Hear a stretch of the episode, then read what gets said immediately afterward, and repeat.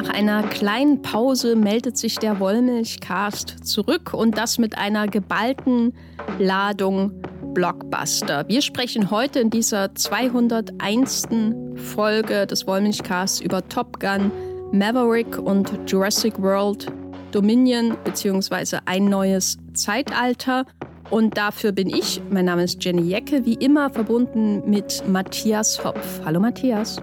Hallo Jenny. Bist du bereit, dich in die Lüfte zu erheben und was wählst du lieber? Eine F-16 oder F-18, ich weiß nicht, was die da fliegen, in Top Gun oder ein Pteranodon? Das ist zwar wirklich eine knifflige Frage. Instinktiv hätte ich mich für den Dino entschieden, aber im Kontext der Filme, über die wir sprechen, muss ich, glaube ich, die F-18 nehmen. Ja, ich glaube, du hast die richtige Wahl getroffen. Die äh, hat wahrscheinlich auch nicht die Neigung, dich zwischendurch zu fressen. Wir werden über diese beiden Filme sprechen in diesem Podcast. Wir werden sie spoilern. Wir werden erörtern, ob sie gute, schlechte, was auch immer Legacy-Sequels sind und was ein Legacy-Sequel überhaupt ist. Und ich wünsche euch viel Spaß mit diesem Podcast.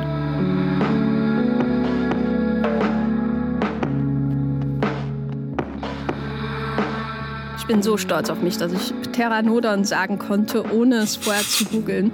Matthias. Ich war auch sehr beeindruckt. Matthias, was ist ein Legacy-Sequel? Jetzt haben wir dieses Wort schon verwendet in der Einleitung. Ich glaube, das ist nicht so üblich im allgemeinen Sprachgebrauch, wie Filmmenschen denken. Also das Wort ist, glaube ich, mir zum ersten Mal im Jahr 2015 begegnet, als eine ganze Reihe an Filmen kam, die an äh, ja, bestehende Marken angeschlossen haben, ohne sie direkt zu rebooten, wie das ja auch eine Zeit lang war. Also zum Beispiel der erste Star Trek-Film von J.J. Abrams. Das wäre für mich so die perfekte Definition eines Reboots. Wir haben die Star Trek-Marke, haben die ganzen Figuren, die wir rein theoretisch kennen, aber es wird mit einer neuen Geschichte aufgelegt, mit einem neuen Cast. Du musst überhaupt nichts davor gesehen haben. Die Welt, das Universum, das Franchise existiert weiter, aber wir haben im Endeffekt doch einen Neustart, der ja, alle empfängt mit offenen Armen und seinen eigenen Weg geht. Und das Legacy Sequel, was dann hier 2015, ich glaube, das sind so drei Schlüsselfilme, die man da nennen könnte, wären einmal natürlich Star Wars, das Erwachen der Macht, dann kam da der Terminator Genesis. oh Gott, Genesis natürlich.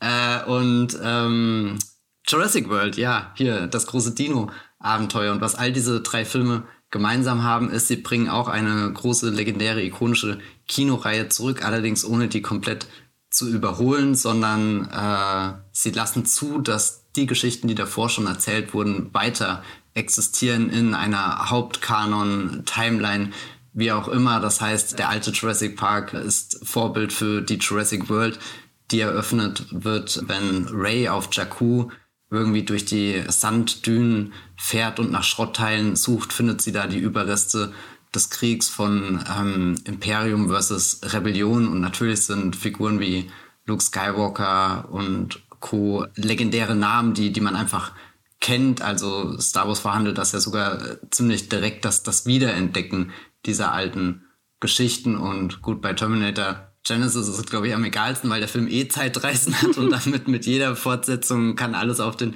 Nullpunkt, auf die Ausgangssituation zurückgesetzt werden. Aber der Film hat ja auch versucht, irgendwie mit einem Arnold Schwarzenegger, der dann wieder zurückgekehrt ist, nachdem er in dem vierten Teil eher nur als so eine äh, CGI-Puppe, was auch immer, zu sehen war. Und der vierte Teil ja schon eher der eigenständigste Terminator-Film ist, hat man dann gemerkt, der fünfte versucht da auch eher diesen, diesen Legacy-Gedanken fortzusetzen, hat dann der sechste auch versucht, indem er zusätzlich noch Linda Hamilton und so zurückgebracht hat. Also Stimmt, es gab ja noch, es gab ja noch einen. Ja, ja, äh, dann, dann kann man mal immer wieder erwähnen, gell? der war nicht gut, der war sogar furchtbar. Wie hieß denn der? Dark Fate von dem Director of uh, the Major Motion Picture Deadpool. Uh, wie heißt er? Tim Miller. Ach ja, Tim Miller. Naja, auf alle Fälle, Legacy Quell findet Anschluss an bestehende Geschichten und zeichnet sich dadurch aus, dass viele vertraute, beliebte, etablierte Dinge auch den Weg in den nächsten Teil finden. Ja, und irgendwie ist auch Legacy Quell so ein Gedanke über Zeit, die vergeht, weil bei vielen dieser Reihen ist ja einfach so, sind zehn Jahre oder länger vergangen. Das heißt, du hast immer diesen, diesen irgendwas wird wiederentdeckt. Charakter mit dabei, der dann natürlich in einem Zeitalter, was im Kino- und Serienbereich sehr von Nostalgie geprägt ist, glaube ich, besonders reizvoll ist. Im Endeffekt ist er sowas auch wie Spider-Man No Way Home, halbes Legacy-Quill, oder? Ja, kann man schon sagen. Also ich glaube, Spider-Man No Way Home und Matrix Resurrections wurden auch beide im Kontext dieses Begriffs beziehungsweise des alternativen Begriffs Requels so beschrieben.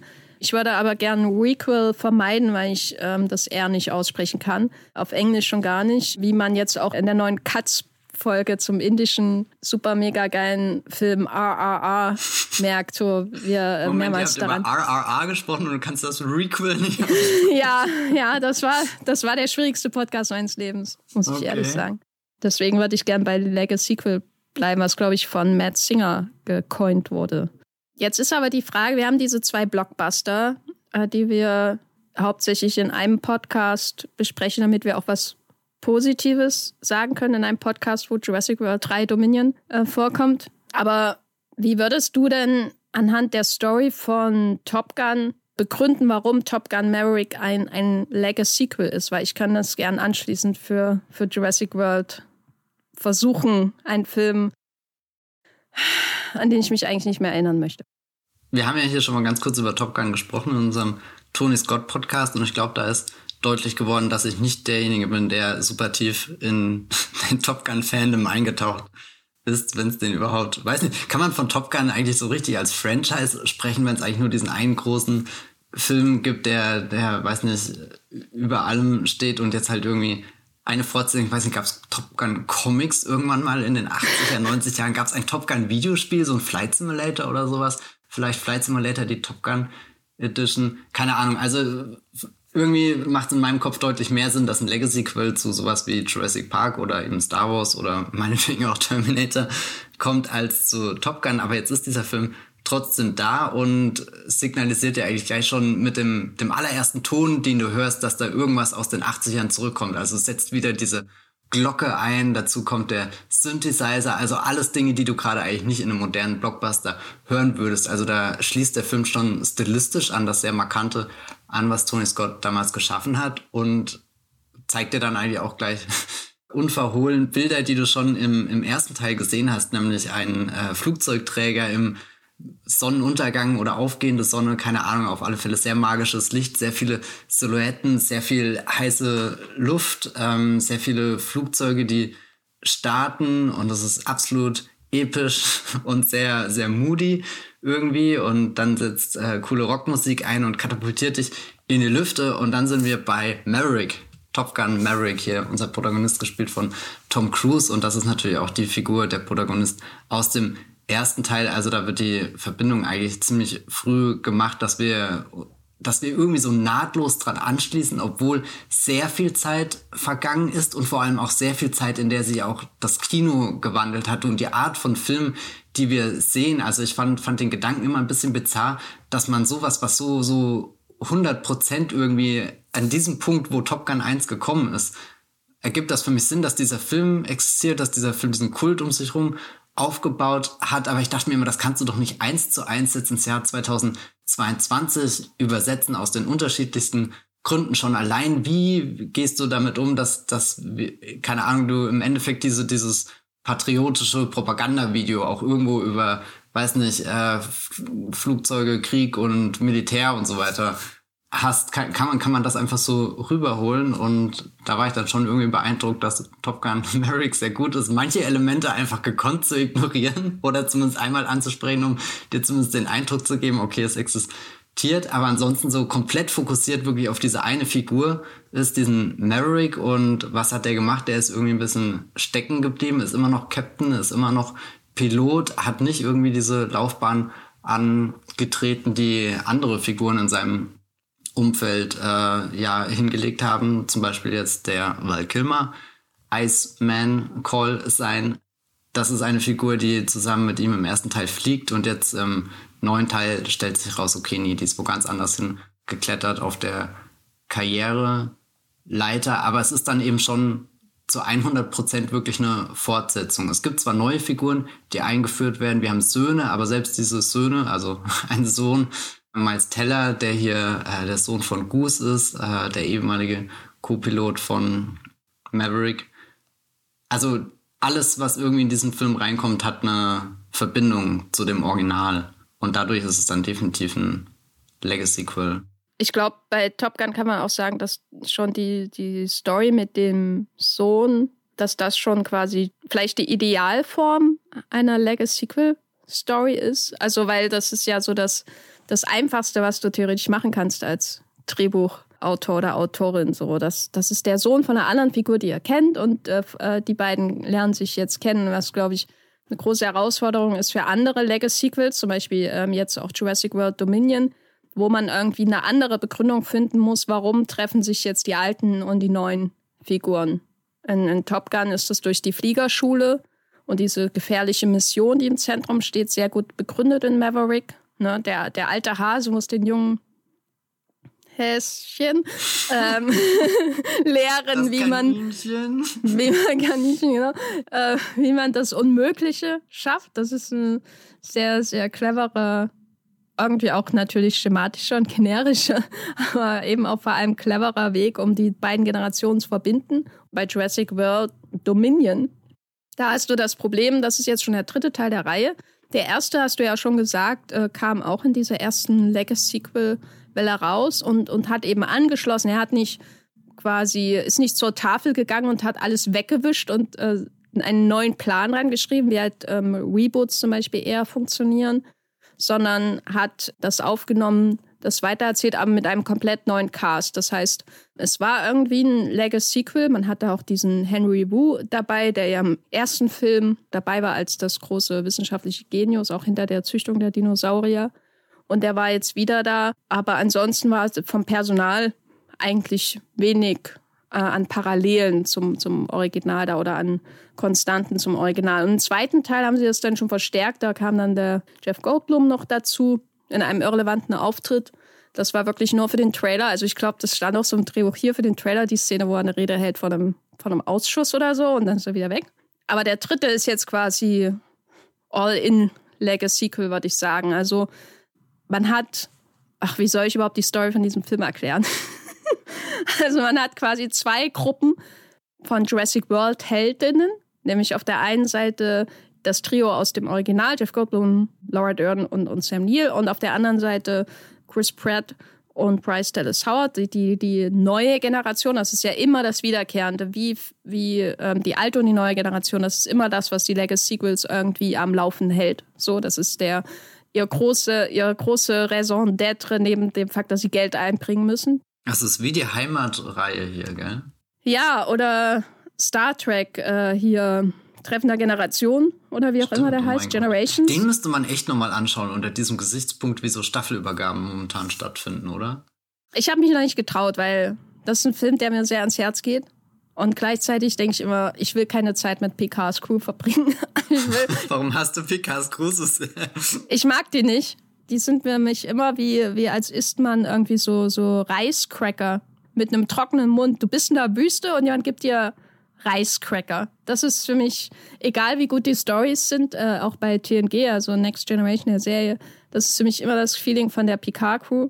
Und ähm, als ich jetzt krank war, habe ich nochmal ähm, die alte Serie mit Kirk geschaut und ein paar von den Filmen mit Kirk. Und das ist eine Oase in der Wüste.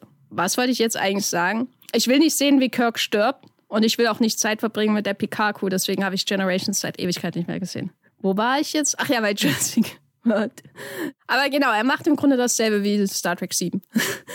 also er, er hat diese zwei Generationen von Helden und muss irgendwie einen Grund finden im Drehbuch, wie kann ich die verbinden. Und da findet er auf der einen Seite irgendwelche Bio- äh, oder irgendwelche Riesenheuschrecken, die von einem bösen Konzern gemacht werden. Und auf der anderen Seite entführtes Klonmädchen aus dem zweiten Teil. Also hat er so mehrere Handlungsstränge, die alle dafür da sind, dass am Ende diese zwei Generationen in den Dolomiten in einem Reservat von Dinosauriern aufeinandertreffen. Das ist die Story von Jurassic World 3. Dass er viel komplizierter ist, weiß ich auch nicht warum. Aber das ist quasi das, was Jurassic World 3, glaube ich, zum Legacy-sequelsten Film der neuen Jurassic-Trilogie quasi macht. Also er hat wirklich auch die Originalstars in bedeutenden Rollen, nicht nur Cameos. Also darin ähnelte auch den, den Star Wars Sequels.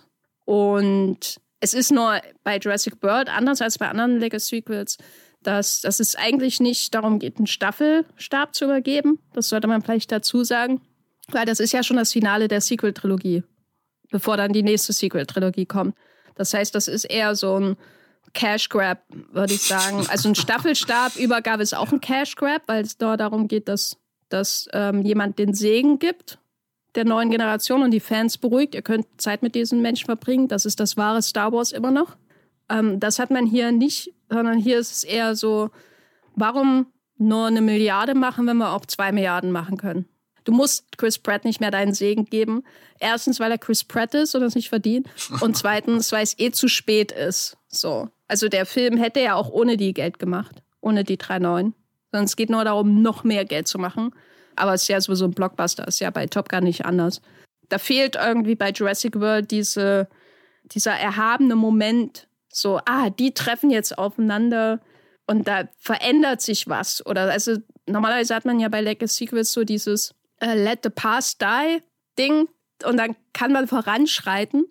Ne? Deswegen stirbt ja in jedem Star Wars Sequel auch eine Figur von den alten, um den Weg freizumachen für die neuen auch so ein bisschen. Und bei Jurassic World hast du das, ist das halt alles völlig irrelevant.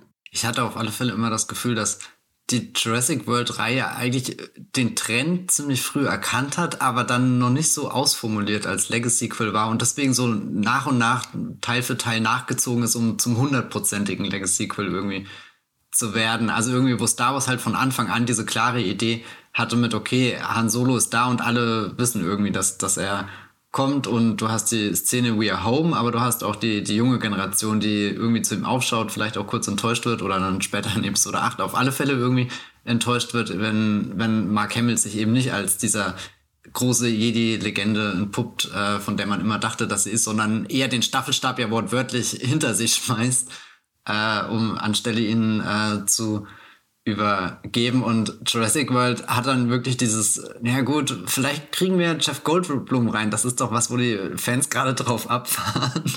Und das ist auch wirklich, also ich mag ja den zweiten Teil, aber es ist eine der unglücklichsten Szenen in der gesamten Reihe. Und jetzt fühlt sich halt an mit, na gut, zum letzten Geburtstag sind halt doch nochmal alle Verwandten irgendwie gekommen, so, weißt du, so, jetzt haben wir oft genug gesagt, Oma liegt im Sterben. Und äh, es könnte der letzte Moment sein, wo ihr diesen T-Rex nochmal anschauen könnt. Und äh, vielleicht guckt auch nochmal der Spinosaurus mit rein, aber das hat, das hat einfach nicht funktioniert. Der ist nicht gekommen. Warum nicht? Hallo? Ja, wo ist der Dominus Rex? Ne? Ja, Dominus Rex, wer vermisst ihn nicht? Also ich glaube, der Grund, warum Jurassic World erst so spät all in gegangen ist in das Legacy-Sequel-Konzept, ist, dass die Figuren so zwar irgendwie wichtig sind, so als Anker. Ich finde, ich freue mich ja auch, dass man, dass man in den ersten drei Teilen immer wieder jemanden aus dem Original als Anker hat. So, wo du dich festhalten kannst, während der Dino auf dich zurennt, so in der Art. Also im ersten halt alle drei und dann Jeff Goldblum und dann Sam Neill. Aber die Figuren sind nicht ikonisch in dem Sinne, so wie Darth Vader zum Beispiel ikonisch ist oder Han Solo oder Leia oder so. Das heißt, es ist wahrscheinlich einfacher für einen Jurassic World Film einfach einen neuen Cast zu etablieren, weil die Darth Raiders und so sind halt die Raptoren, ne? Und, und die Brachiosaurinnen und die Dinos. So, das ist das, warum die Menschen letztendlich Jurassic World Filme oder Jurassic Filme gucken.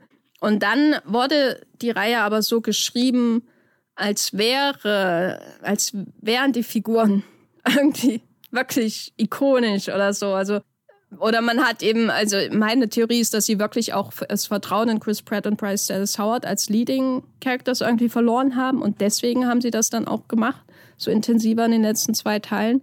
Aber das ist, glaube ich, der Grund, warum du eigentlich keinen Staffelstab brauchst. Ne? Was ist der Staffelstab zwischen ge schlecht geplanter Vergnügungspark äh, eskaliert? Ne? Also wo willst du deinen Staffelstab übergeben? Ne? Während zum Beispiel bei Star Wars hast du halt da hast du halt diese ganze Geschichte. Du hast ja eine Geschichte bei Star Wars, würde ich damit sagen. Und bei Jurassic World hast du eigentlich keine Geschichte.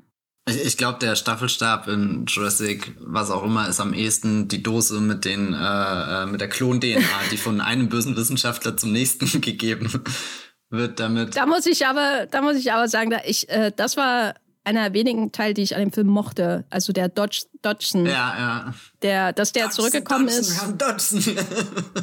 Und ich mochte die Performance von Campbell Scott wirklich sehr, weil er das Zappelige äh, von dem Dodgson, der ja wirklich nur eine Szene in dem Original hat, wirklich ähm, gut nachahmt und er mal anders wirkt als die ganzen anderen verrückten Firmenchefs, die wir so in den letzten Filmen hatten. Er wirkt es sehr wie hier Tom Hanks und The Circle.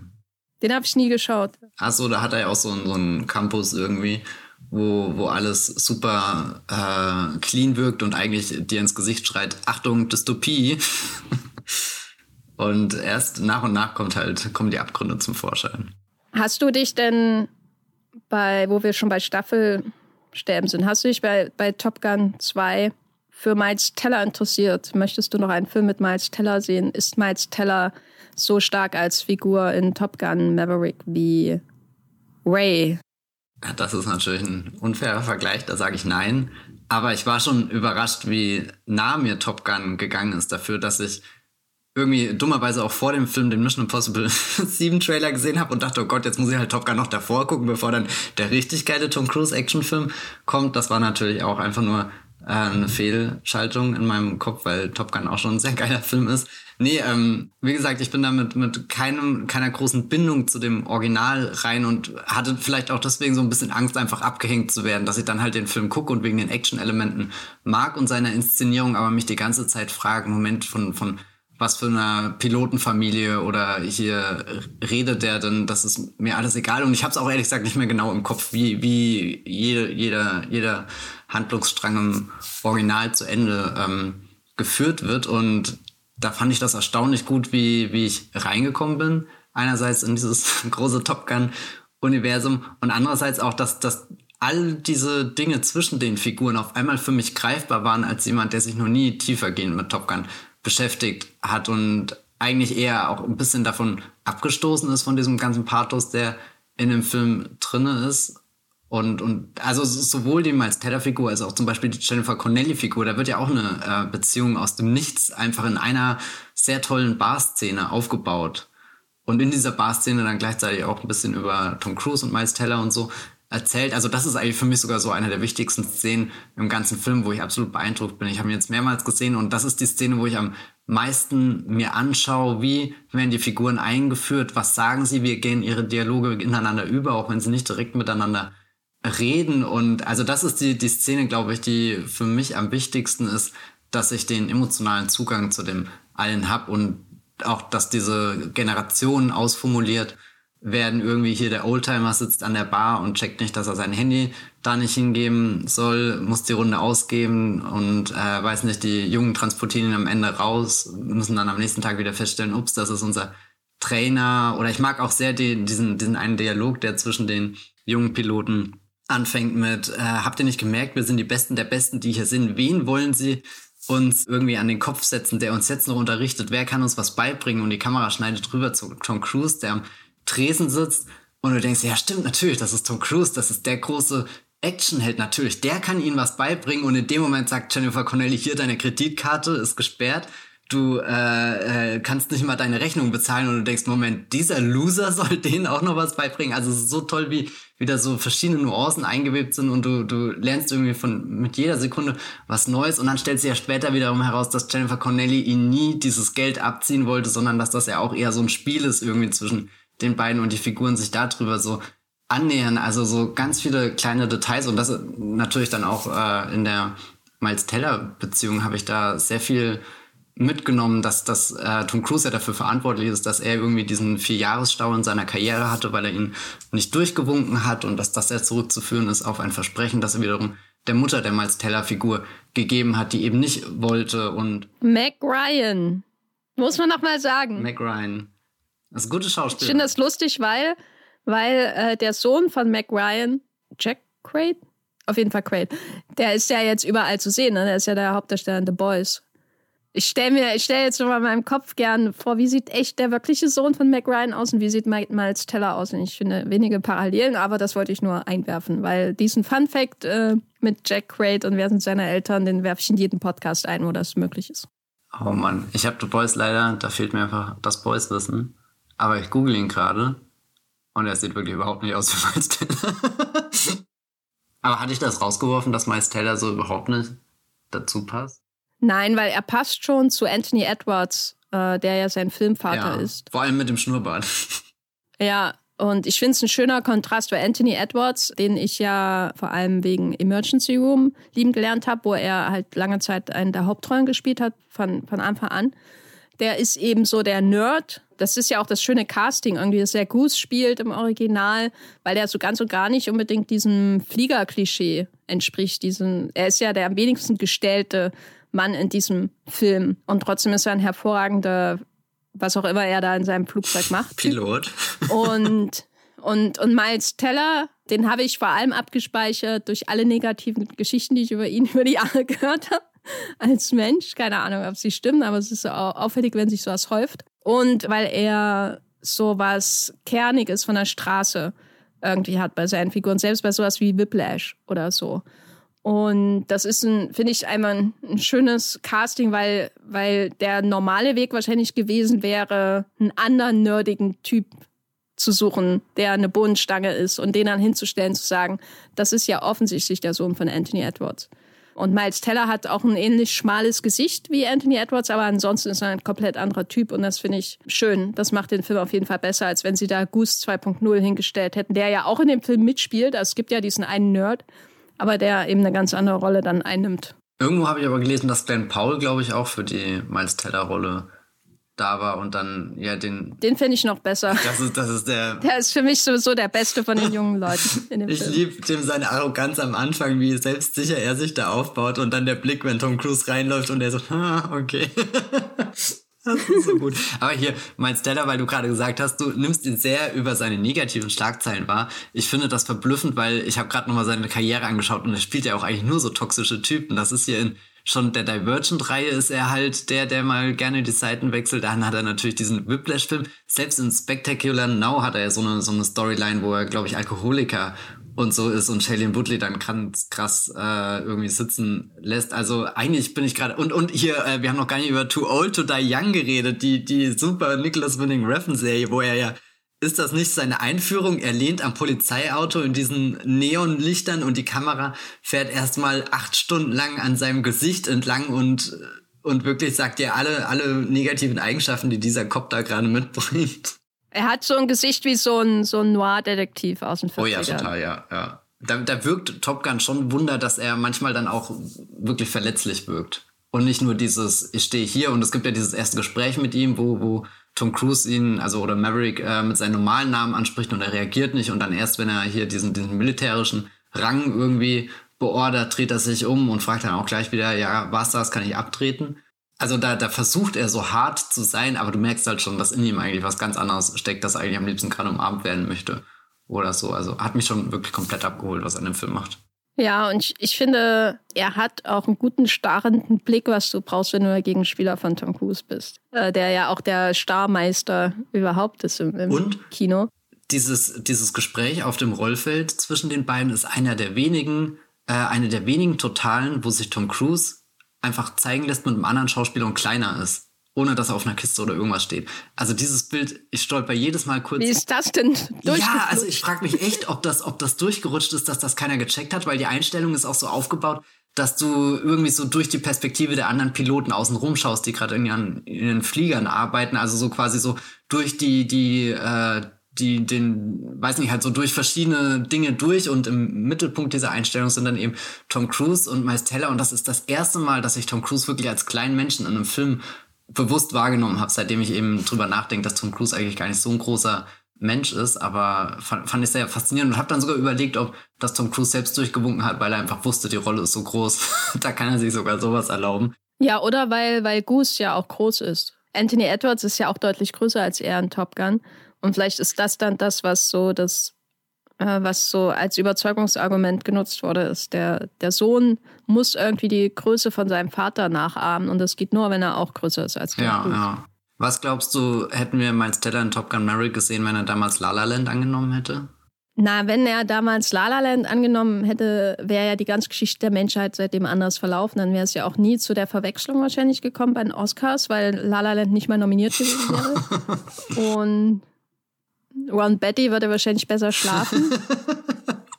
also ich weiß nicht. Ähm, das ist ein, interessante, eine, ein interessantes Gedankenspiel. Miles Teller hatte ja zwischendurch so ein bisschen so eine Flaute mit Fantastic Four äh, und diesem Film, wo er auch mit Michael B. Jordan zusammengespielt hat, dieser Romcom oder was das war. Ah ja, der Awkward Moment meinst du?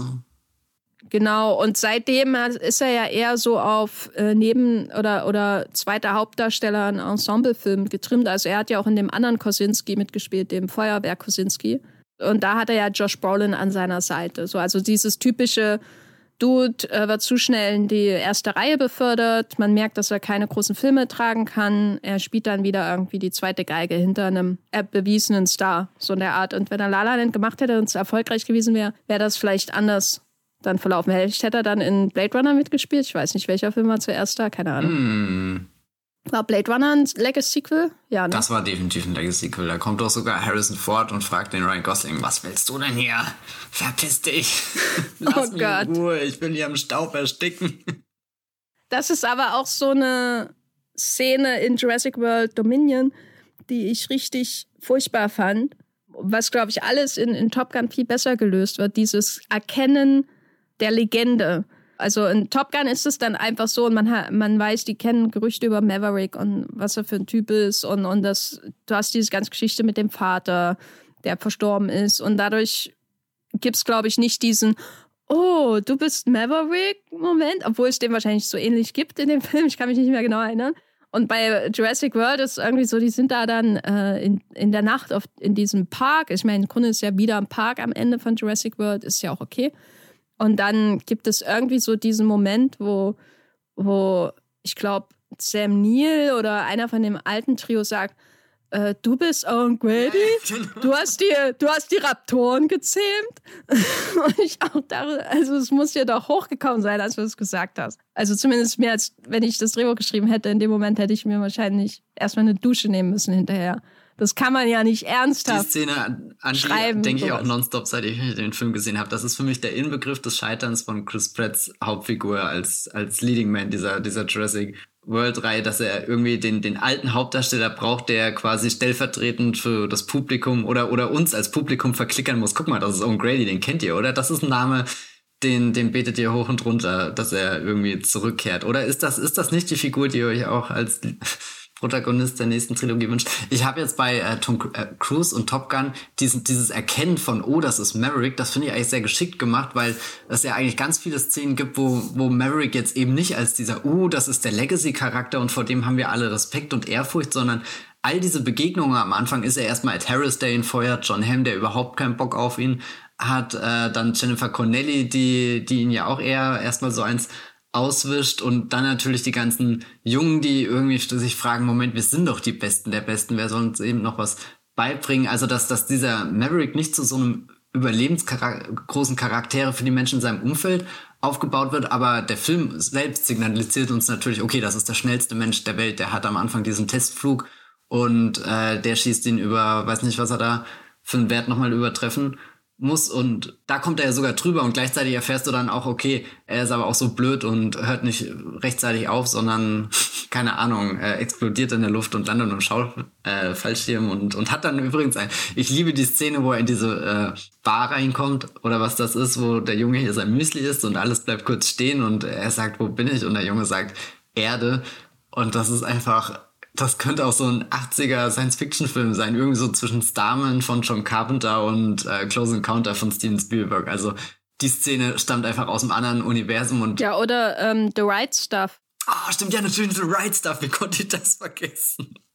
ja, also ich musste oft an The Right Stuff denken bei Top Gun, stimmt, ja. Also gerade so der Anfang muss ich auch wieder äh, an First Man denken, der nächste Ryan Gosling-Film, der vielleicht nie passiert hätte, wenn Miles Teller damals. Stimmt, den gab's ja ich auch. Ich bin schon sehr dankbar, dass. Also ich kann mir auch nicht vorstellen, dass La La Land anders als mit Ryan Gosling und Emma Stone, das ist doch. Also wenn wenn irgendwas funktioniert hat in den letzten zehn Jahren im Kino, dann die beiden in diesem Hollywood-Musical zu casten. Hm. Ja, da, also die die beiden ja auf jeden Fall. Also die haben ja auch Chemie und so ähm, was man von, und jetzt kommt meine Überleitung, Bryce Dallas Howard und Chris Pratt nicht sagen kann. Was ist denn deine Theorie, warum Chris Pratt und Bryce Dallas Howard nicht funktionieren als, oder warum sie Hilfe brauche im dritten Teil, sag ich mal. Weil meine Theorie ist, ich mag Chris Pratt nicht und ich habe viele Vorurteile gegenüber ihm, weil ich, naja, zu viel Zeit mit äh, Anna Ferris Podcast verbracht habe. Googelt ihre Scheidung. Aber meine Theorie ist, dass Pratt eigentlich ein guter Leading Man sein kann, dass er in den Guardians of the Galaxy Filmen ein akzeptabler Leading Man ist, aber dass er viel zu ernst geschrieben ist in den Jurassic Filmen. Wie würdest du erklären, dass da wirklich nichts funktioniert mit diesen beiden? Weil das ist ja wirklich so ein Fehlcasting, wie ich lange nicht mehr in einer Reihe gesehen habe, die fortgesetzt wird. Das ist ja auch sowas, ne? Es gibt ja drei Filme mit zwei Leuten, die offensichtlich nicht funktionieren.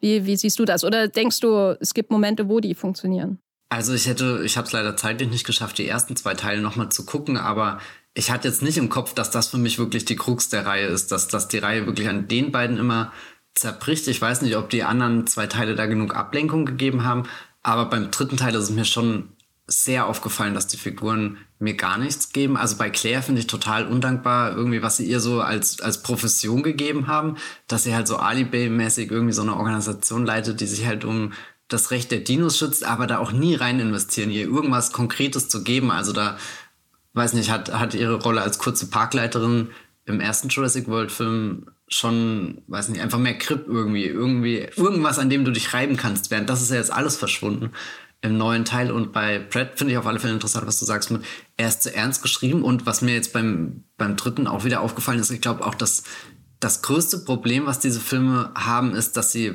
Pratt als diesen Dino-Bändiger wirklich versuchen in Szene zu setzen. Und all diese Dinge mit Blue, wo ich bei den ersten zwei Teilen oder halt vor allem beim ersten halt, gut, jetzt macht das zum ersten Mal ein Jurassic World Film, da gucke ich es einfach mal an und bin irgendwie neugierig, wo das hinführt.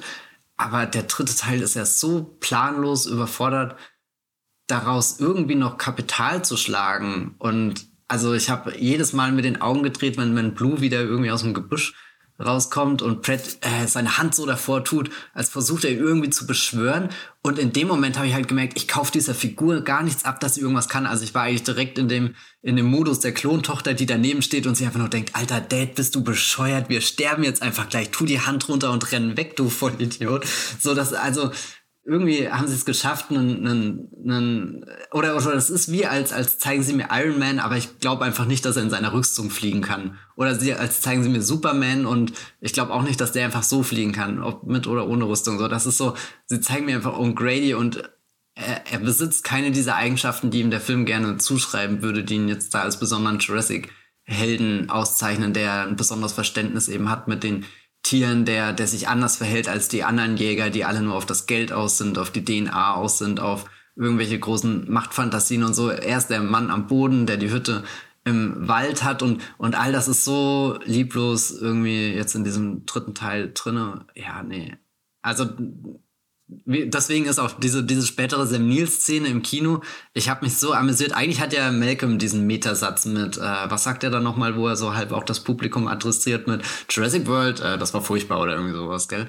Ja, äh, jetzt grob ja. paraphrasiert. Das ist auch so ein Cellphone, den ich einfach nicht verstehe. Ja, also ich, ich habe hab auch nicht gecheckt, äh, wie der Satz jetzt genau gemeint war und wen er genau ansprechen soll. Jetzt die Fans, die immer noch beim dritten Teil drin sind oder die Fans, die schon ausgestiegen sind keine Ahnung, ich meine schon, dass Goldblum wenigstens irgendwas sagt. Aber, aber wirklich dann dieser, dieser Sam Neill-Man äh, äh, wo er sagt, ah, you're on Grady. Und ich dachte mir, nee, also Sam Neill, du bist einer der besten Schauspieler vermutlich da draußen, die alles verkaufen können, aber nicht mal das kannst du, also, nee, da, da ist Sam Neill an, an, an seinem Limit angekommen. Er kann, kann On Grady nicht in eine interessante Figur verwandeln und vor allem also, dass die Reihe so verzweifelt ist und dass wirklich jemand aussprechen lassen muss, dass die Figur interessant ist. Hm. Hm, hm. Und ich bin ja wirklich überhaupt nicht anti-Chris Pratt. Also, ich liebe ihn ja eigentlich in den Guardians-Sachen und so. Das ist so. Ja, ich finde äh, den, den Aspekt Dino-Bändiger sehr wichtig, weil der, glaube ich, zeigt, dass sie Owen wie einen Actionhelden schreiben. Und also es, er ist auch leider so ernst irgendwie. Also wie, wie irgendwie so, weiß nicht, es gibt doch so diese Amazon-Action-Filme, ne, die jede Woche kommen mit irgendwie Chris Pine oder Michael B. Jordan oder so, ne? Das sind, das sind gute, bodenständige ernste Actionfilme mit einem Helden, dessen Frau in der Regel gefritscht wird oder so. Und dann muss der irgendwie der Ex-CIA-Typ irgendwo was zuballern, so in der Art. Und, und das ist das Level, wo Chris Pines Performance in den Jurassic World Filmen äh, ist. Also ich glaube, im ersten Film war es noch ein bisschen lockerer, aber im zweiten dann Hardcore. In die Richtung, gerade weil er Verantwortung für ein Kind übernehmen muss. Dann irgendwann. Im dritten dann ja ganz die ganze Zeit. Und das war, das ist, hast du halt in den Originalfilmen nicht. Da ist, ich glaube, ich habe auch mal darüber geschrieben vor ein paar Jahren bei Moviepilot, aber da hast du ja, da ist ja der Actionheld eigentlich der Großwildjäger, äh, der am Ende vom ersten Teil von einem Raptor mhm, gefressen mhm, wird. Das ist der einzige Typ in dem Film, der eigentlich so einen Actionhelden-Status äh, einnehmen kann, weil das ist der, der die Tiere kennt, der weiß, wie die funktionieren, weißt du, und der hat sein Gewehr, das ist natürlich der Unterschied dann, aber das ist so einer, der weiß, mit einer Gefahr umzugehen. Und Chris Pratt ist ja auch so in diesem Film. Deswegen hält er seine Hand so. Und dann gibt es eine Szene, wo die alle ihre Hände hochhalten. Ich dachte, ich will sterben. Ich will diesen Film nicht mehr schauen. Ähm, aber, aber du weißt deswegen, weil er sich so benimmt, dass er nicht sterben wird. Und ich weiß auch in Teil 2, dass Ian Malcolm nicht sterben wird oder so, also in Jurassic Park 2. Aber das ist halt ein Nerd, ne? Ist irgendwie so ein rando Chaos-Theoretiker. Und Sam Neill ist auch ein Übernerd, ist halt ein Paläontologe und äh, Laura Dern spielt auch eine Paläobotanikerin. Das heißt, das sind alles irgendwie Nerds, die nicht in ihrer Comfortzone sind, sondern angegriffen werden von Dinosauriern. Und das macht die zu guten Helden, weil du schon denkst, sie sind in Gefahr. Während Chris Pratt, wo ja auch dieser Blue, also sein Hausraptor, äh, im Grunde schon total inflationär gebraucht wird, äh, was auch ein Riesenproblem ist, der hat so viel Kontakt zu Dinosauriern, wo er nicht angegriffen wird, sondern wo er einfach nur seine Hand hochhält und so. Und er ist der Raptor, bändiger und er ist Chris Pratt, das auch noch so ein Problem ist. Er ist, hat, glaube ich, mehr ein Star-Image als sowohl Goldblum, Neil oder so. Also Goldblum hat natürlich ein mega starkes Image, so, aber eigentlich theoretisch kann er auch andere Sachen spielen. Und Chris Pratt ist immer sehr stark Chris Pratt und manchmal so lustig, manchmal nicht. Und das ist es dann. Und deswegen ist er untötbar. Und ich glaube, bei Monsterfilmen ist es wichtig, dass die Leute sterben können. Und in Jurassic World 3, also da, da war ich echt schockiert, wie wenig Leute da gestorben sind gegen Ende. Ja, eigentlich nur der, der Dodge. Aber sonst, ne, also normalerweise werden ja auch neue Figuren eingeführt, damit die gefressen werden. Und das haben sie ja auch nicht gemacht. Und da hast du irgendwie gefühlt fünf, sechs Leute da rumstehen, die alle sicher sind, von Plot-Armor umgeben. Und, und da dann sollen deine Frills entstehen. Also da war ich echt schockiert, weil ich schon dachte, dass Trevor bei allen, was er nicht kann, und auch Emily Carmichael, die ja das Drehbuch mitgeschrieben hat, ähm, Emily Carmichael of Pacific Rim Uprising Fame, dass die irgendwie wenigstens so konventionelle Sachen gebacken kriegen, ne, um Spannungen herzustellen im Finale. Und das machen sie aber nicht. Also du hast ja nur Leute, die alle den Arm hochheben und du weißt, niemand wird dran beißen. Ich war wirklich mega enttäuscht von dem Film. Vielleicht können wir wieder einen Punkt zu. Ich möchte nur ganz kurz sagen, es ist es nicht super ironisch, dass wirklich Chris Pratt als nächstes The Terminalist hat, einen dieser knallharten Amazon-Action-Thriller. ja, oh ja, stimmt. Also ich habe Tomorrow War nicht gesehen, ich weiß nicht, wie ernst er da ist. Aber dass jemand glaubt, dass man einen ernsten Chris Pratt sehen will, das verstehe ich einfach nicht. Ich meine, der Mann wurde berühmt durch zwei Sachen und das war Parks and Recreation und Guardians of the Galaxy. Und er dreht nur so Filme, wo man denkt, der ist Bruce Willis oder so. Und selbst Bruce Willis, selbst in seinen ernsten Rollen, hatte mindestens so ein Maß an Ironie oder Zynismus, das ihn unterscheidet. Und Chris Pratt ist einfach nur so ein, der ist einfach nur da und hat überhaupt nichts und sucht sich immer die schlechten Drehbücher auch aus, die, die ihm nicht entgegenkommen. Und das verdient er und ich bin froh darüber, aber ich finde es schade, dass sich ausgerechnet meine Lieblings-Blockbuster-Reihe gekrallt hat. Das nehme ich ihm schon sehr übel. Ähm, aber jetzt ist ja die Frage, wir haben viel über den Legacy-Sequel-Charakter von diesen beiden Filmen gesprochen. Was machen sie denn neu? Also was, was unterscheidet Top Gun Maverick von Top Gun oder was macht ihn modern vielleicht auch als Film? Du als ähm, Top Gun-Fan sag doch mal was Positives, damit wir diese schlimmen Gedanken an Jurassic World wieder vertreiben können für zehn Minuten. Also für mich ist das größte eigenständige Merkmal von dem neuen Top Gun-Film irgendwie der Punkt, an dem die Action einsetzt. Also ich hatte damals die Trailer gesehen und dachte, okay, das wirkt schon definitiv wie ein Blockbuster, den Tom Cruise in den letzten zehn Jahren einfach dreht, wo er als Star im Vordergrund ist und sich in irgendwelche waghalsigen Stunts rein manövriert, die auch alle echt von ihm vor der Kamera durchgeführt sind. Also da hat er sich ja wirklich äh, so, eine, so eine Marke aufgebaut mit den Mission Impossible Filmen. Auch irgendwas, was diese Mission Impossible Reihe ja in eine neue Sphäre katapultiert hat, was einerseits irgendwie den Erfolg an den Kinokassen angeht, den Wiedererkennungswert und sie auch irgendwie so abschneidet von all den anderen Actionfilmen, in Anführungsstrichen, die du da draußen hast, beziehungsweise qualifizieren sich ja so Sachen wie jetzt der typische Marvel-Film wird ja kaum noch als der Actionfilm wahrgenommen, sondern wenn du jetzt, glaube ich, von einem Actionfilm im Kino äh, redest, dann, dann sind das ja wirklich diese so Mad Max Fury Road Kaliber oder dann eben Mission Impossible Fallout, also wo so ein ganz großes Gewicht draufgelegt wird mit wir haben das hier echt gemacht, auch äh, bitte kursiv in Anführungsstrichen geschrieben. Also die, diese Betonung von, guck mal, wie, wie weit wir gehen und das könnt ihr jetzt nur im Kino erleben, das ist äh, eine, eine absolute Sensation. Dafür löst ihr euer Ticket und das gibt's nirgendwo anders. Also die, diese Tom Cruise-Marke dachte ich, die wird den Top Gun-Film sehr bestimmen. Und dann war ich eigentlich überrascht, dass Top Gun sich am Anfang auch wirklich angefühlt hat, wie als wäre der Film direkt aus den 80ern übergeschwappt. Und sobald er aber eigentlich die, sobald der Flugunterricht beginnt, die großen IMAX-Sequenzen anfangen, blitzt da schon sehr viel von dem modernen Tom Cruise Blockbuster für mich durch. Alles, was dann wieder zwischen den Figuren stattfindet, habe ich das Gefühl, dass es eher im Geist des Legacy-Quells, aber sobald Kosinski irgendwie sagt, es gibt gerade nichts Aufregenderes als zum vierten Mal diese Flugsimulation durchzulaufen und, und eigentlich bin ich beeindruckt, wie, wie simpel dieser Film ist. Also wir sehen irgendwie drei Viertel der Laufzeit wird, wird der, der, die eine Mission wirklich geprobt. Also wir bekommen sie am Anfang erklärt in so einem Mission Briefing. Dann äh, werden die Flieger ausgewählt.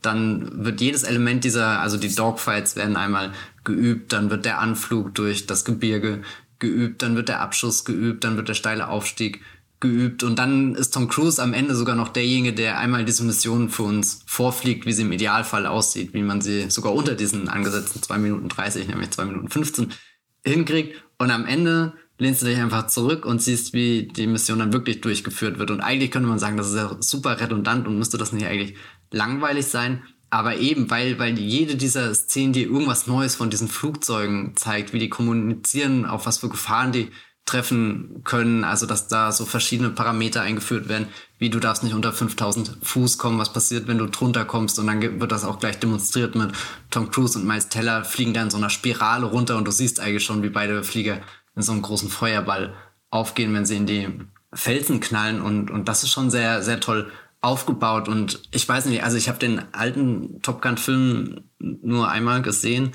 aber der ist mir jetzt nicht unbedingt als ein herausragender Actionfilm in Erinnerung geblieben. Also da war eher die Action einer von vielen Teilen und, und da glaube ich, kriegt der, kriegt der neue Film schon, schon einen, einen Boost irgendwie dazu, was ihn dann auch so als modernen Blockbuster wirken lässt und nicht nur als so, so ein Film, der, der sich in einem nostalgischen Gefühl suhlt. Also tatsächlich gibt die Action dem was Frisches. Hast du das auch so wahrgenommen? Ähm, ja, ich finde das bei der Action interessant, weil ich würde sagen, so vom Aufbau ist er sehr klassisch. So, so rein vom Konzept, wie du das jetzt so schön beschrieben hast, da muss ich gerade denken an, wie funktioniert eigentlich Sieben Samurai. Mhm, mh. Ja, total. Weil, weil da hat man ja auch die Zusammenstellung des Teams an, am, am Anfang und dann die, den Aufbau der Verteidigungsstation, so den, das Training natürlich auch der, der Dorfbewohner. Aber während du das alles siehst, und da passiert dann natürlich noch ein bisschen mehr. Der ist ja auch irgendwie über 200 Minuten lang oder so. Ähm, aber du lernst in dem Film sehr präzise, welche Eingänge zum Dorf gibt es, wie werden die verteidigt. Ne? Also es wird alles sehr gut ähm, vorgestellt und dann im Finale umgesetzt. Das ist das Klassische, was ich bei Top Gun Maverick sehe, der auch für mich dahingehend eine klassischere Erzählung hat als, als Top Gun. Top Gun. äh, Top Gun von Tony Scott. Das wirkt nicht altmodisch und ich finde auch ähm, sehr schön, du hast ja gesagt, wie oft so, auch wie, wie, wie der Film am Anfang so das Original so ein bisschen auch imitiert, aber ich hatte nie dieses Gefühl, dass ich hier irgendwie so einen Nostalgie-Flash bekomme so, oder dass ich Stranger Things schaue oder sowas, ne? Was sehr leicht wäre, gerade bei dem Film aus den 80ern, der ein Legacy-Sequel bekommt. Und, und ich glaube, es liegt daran, dass, dass so klassische Mittel eingesetzt werden, die diskret sind. Also der Plot ist sehr, sehr klassisch, sehr reduziert, aber diskret. Die Inszenierung ist virtuos, aber diskret in, in, ihrem, äh, in ihrer Darstellung der, der metallenen Monster am Himmel, die da irgendwie miteinander dann ähm, in, in Spiralen irgendwie durch, durch den Himmel fliegen und wieder auf die Erde zu und so.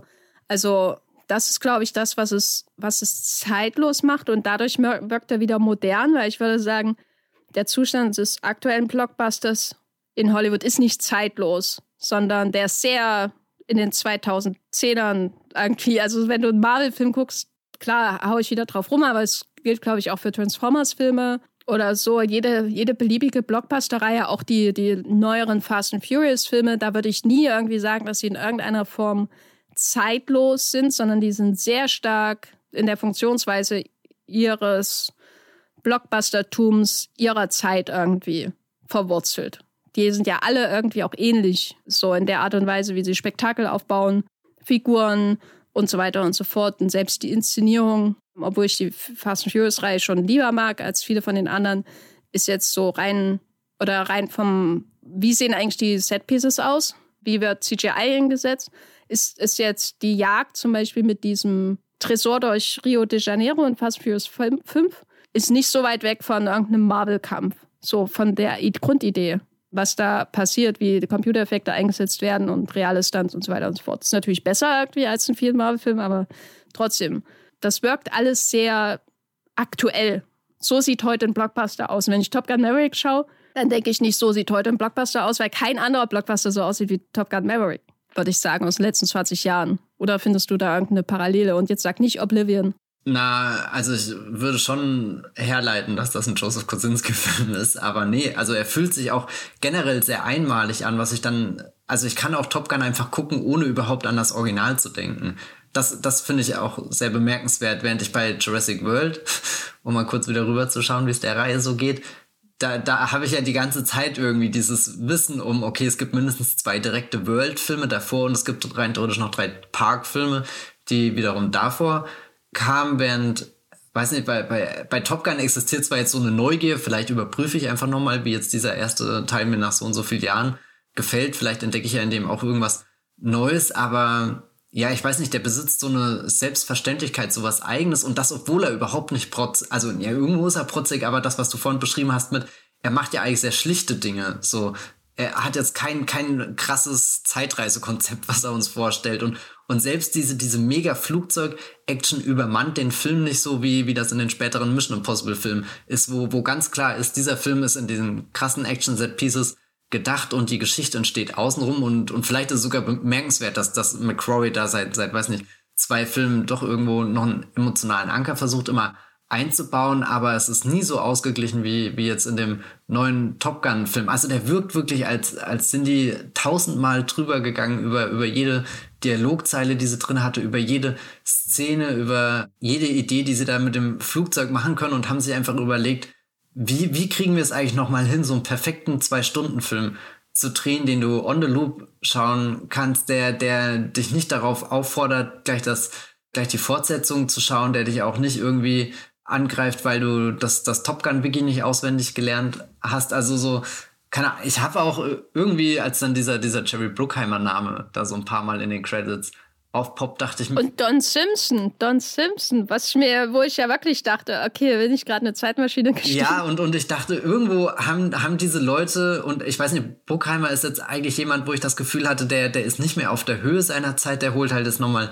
Bad Boys raus und es fühlte sich lange Zeit an, als es Top Gun mit der, mit, mit der gleichen Geste rausgeholt wie irgendwie der Bad Boys, weil, weil er halt nichts Neues irgendwie launchen konnte und dann dachte ich mir, nee, Top Gun ist wirklich so ein, so ein perfekt geschaffener Blockbuster aus irgendeinem Grund geworden, wo, wo jeder das Long Game gespielt hat, anstatt irgendwie schnell was umzusetzen, was glaube ich auch dadurch deutlich wird, dass dieser Film jetzt auch einfach schon sehr lange da sitzt im, im Paramount-Archiv und, und die Pandemie abgewartet hat, oder jetzt zumindest, die Pandemie ist nicht vorbei, aber zumindest diesen Punkt abgewartet, wo, wo Top Gun wirklich durchstarten kann auf der Leinwand, was er vielleicht vor ein, zwei Jahren nicht drin hingekriegt hätte. Und, und das, glaube ich, ist stellvertretend für diese ganze Produktion, dass das eigentlich ein, ein, Projekt, was, was ich persönlich von Anfang an belächelt habe und auch jetzt generell im Internet nicht das Gefühl hatte, dass, dass der Film ist, auf den alle warten und es gibt doch hier auch diesen einen Film-Twitter-Typ, der geschrieben hat, er frisst den Schuh, wenn Top Gun 2 wirklich kommt und ich muss,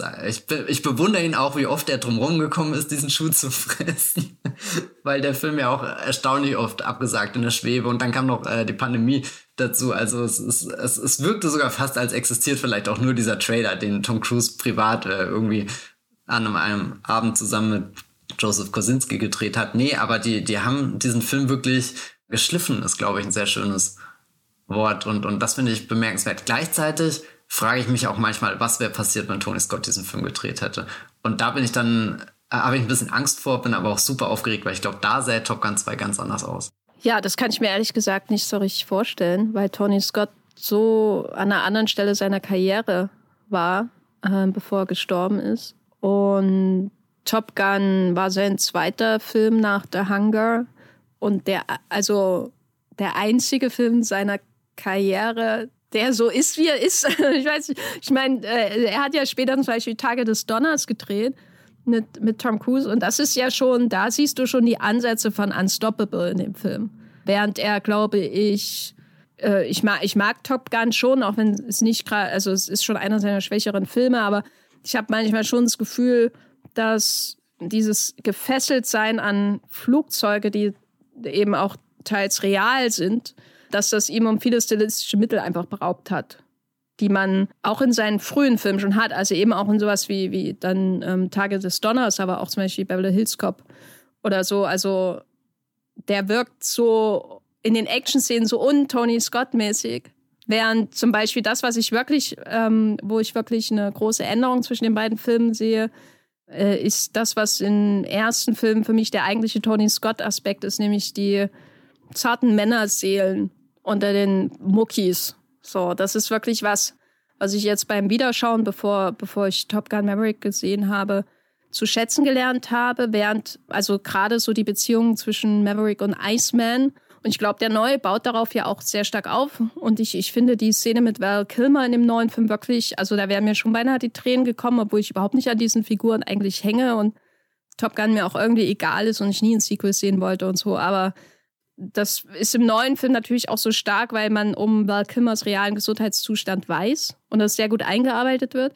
Und der alte Film, der zeigt diese Menschen halt in ihrem körperlichen Prime und trotzdem sind sie irgendwie verletzlich und trotzdem entwickeln sich zwischen ihnen sowas wie eine Liebe zwischen diesen Männern da in diesem, an diesem Ort, der, der wie die Ausbildungsstätte von Starship Troopers halt ist, ne, im Grunde, also wenn man ehrlich ist. Das ist halt im Grunde quasi faschistisches Camp, wo Supermenschen, Supermaschinen fliegen.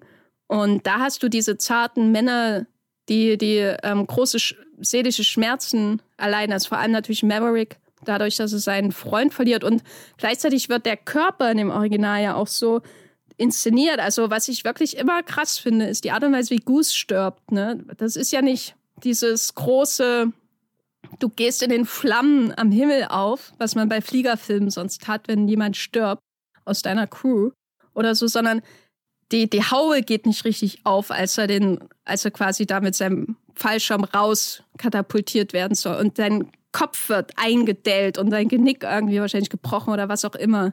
Und das ist so ein trauriger Tod für, die, für einen Film, wo, also jetzt das Original, wo, wo die Körper so überhöht werden als wirklich das Schönste, was es gibt auf der Welt. Dieses Beachvolleyballspiel, das ist ja wirklich einfach nur quasi ein Adonis nach dem anderen, sie eingeölt in der Sonne von, was weiß ich, Kalifornien oder so da spielen. Das, das wird so gefeiert. Und dann wird dieser arme Mensch so unheroisch getötet. Und das, die Auswirkungen auf Cruise, das finde ich wirklich stark an Top Gun. Das ist was, was ich schon eher jemand wie Tony Scott zuschreiben würde, der, der dessen Helden ja oft so auch so was Gebrochenes haben.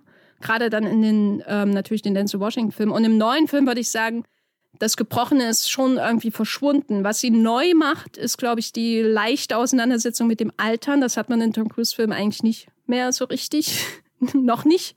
Ich weiß nicht, wann er damit anfängt, sich. Äh, da, das ist das neue Zeitalter, das Top Gun Merrick einläutet.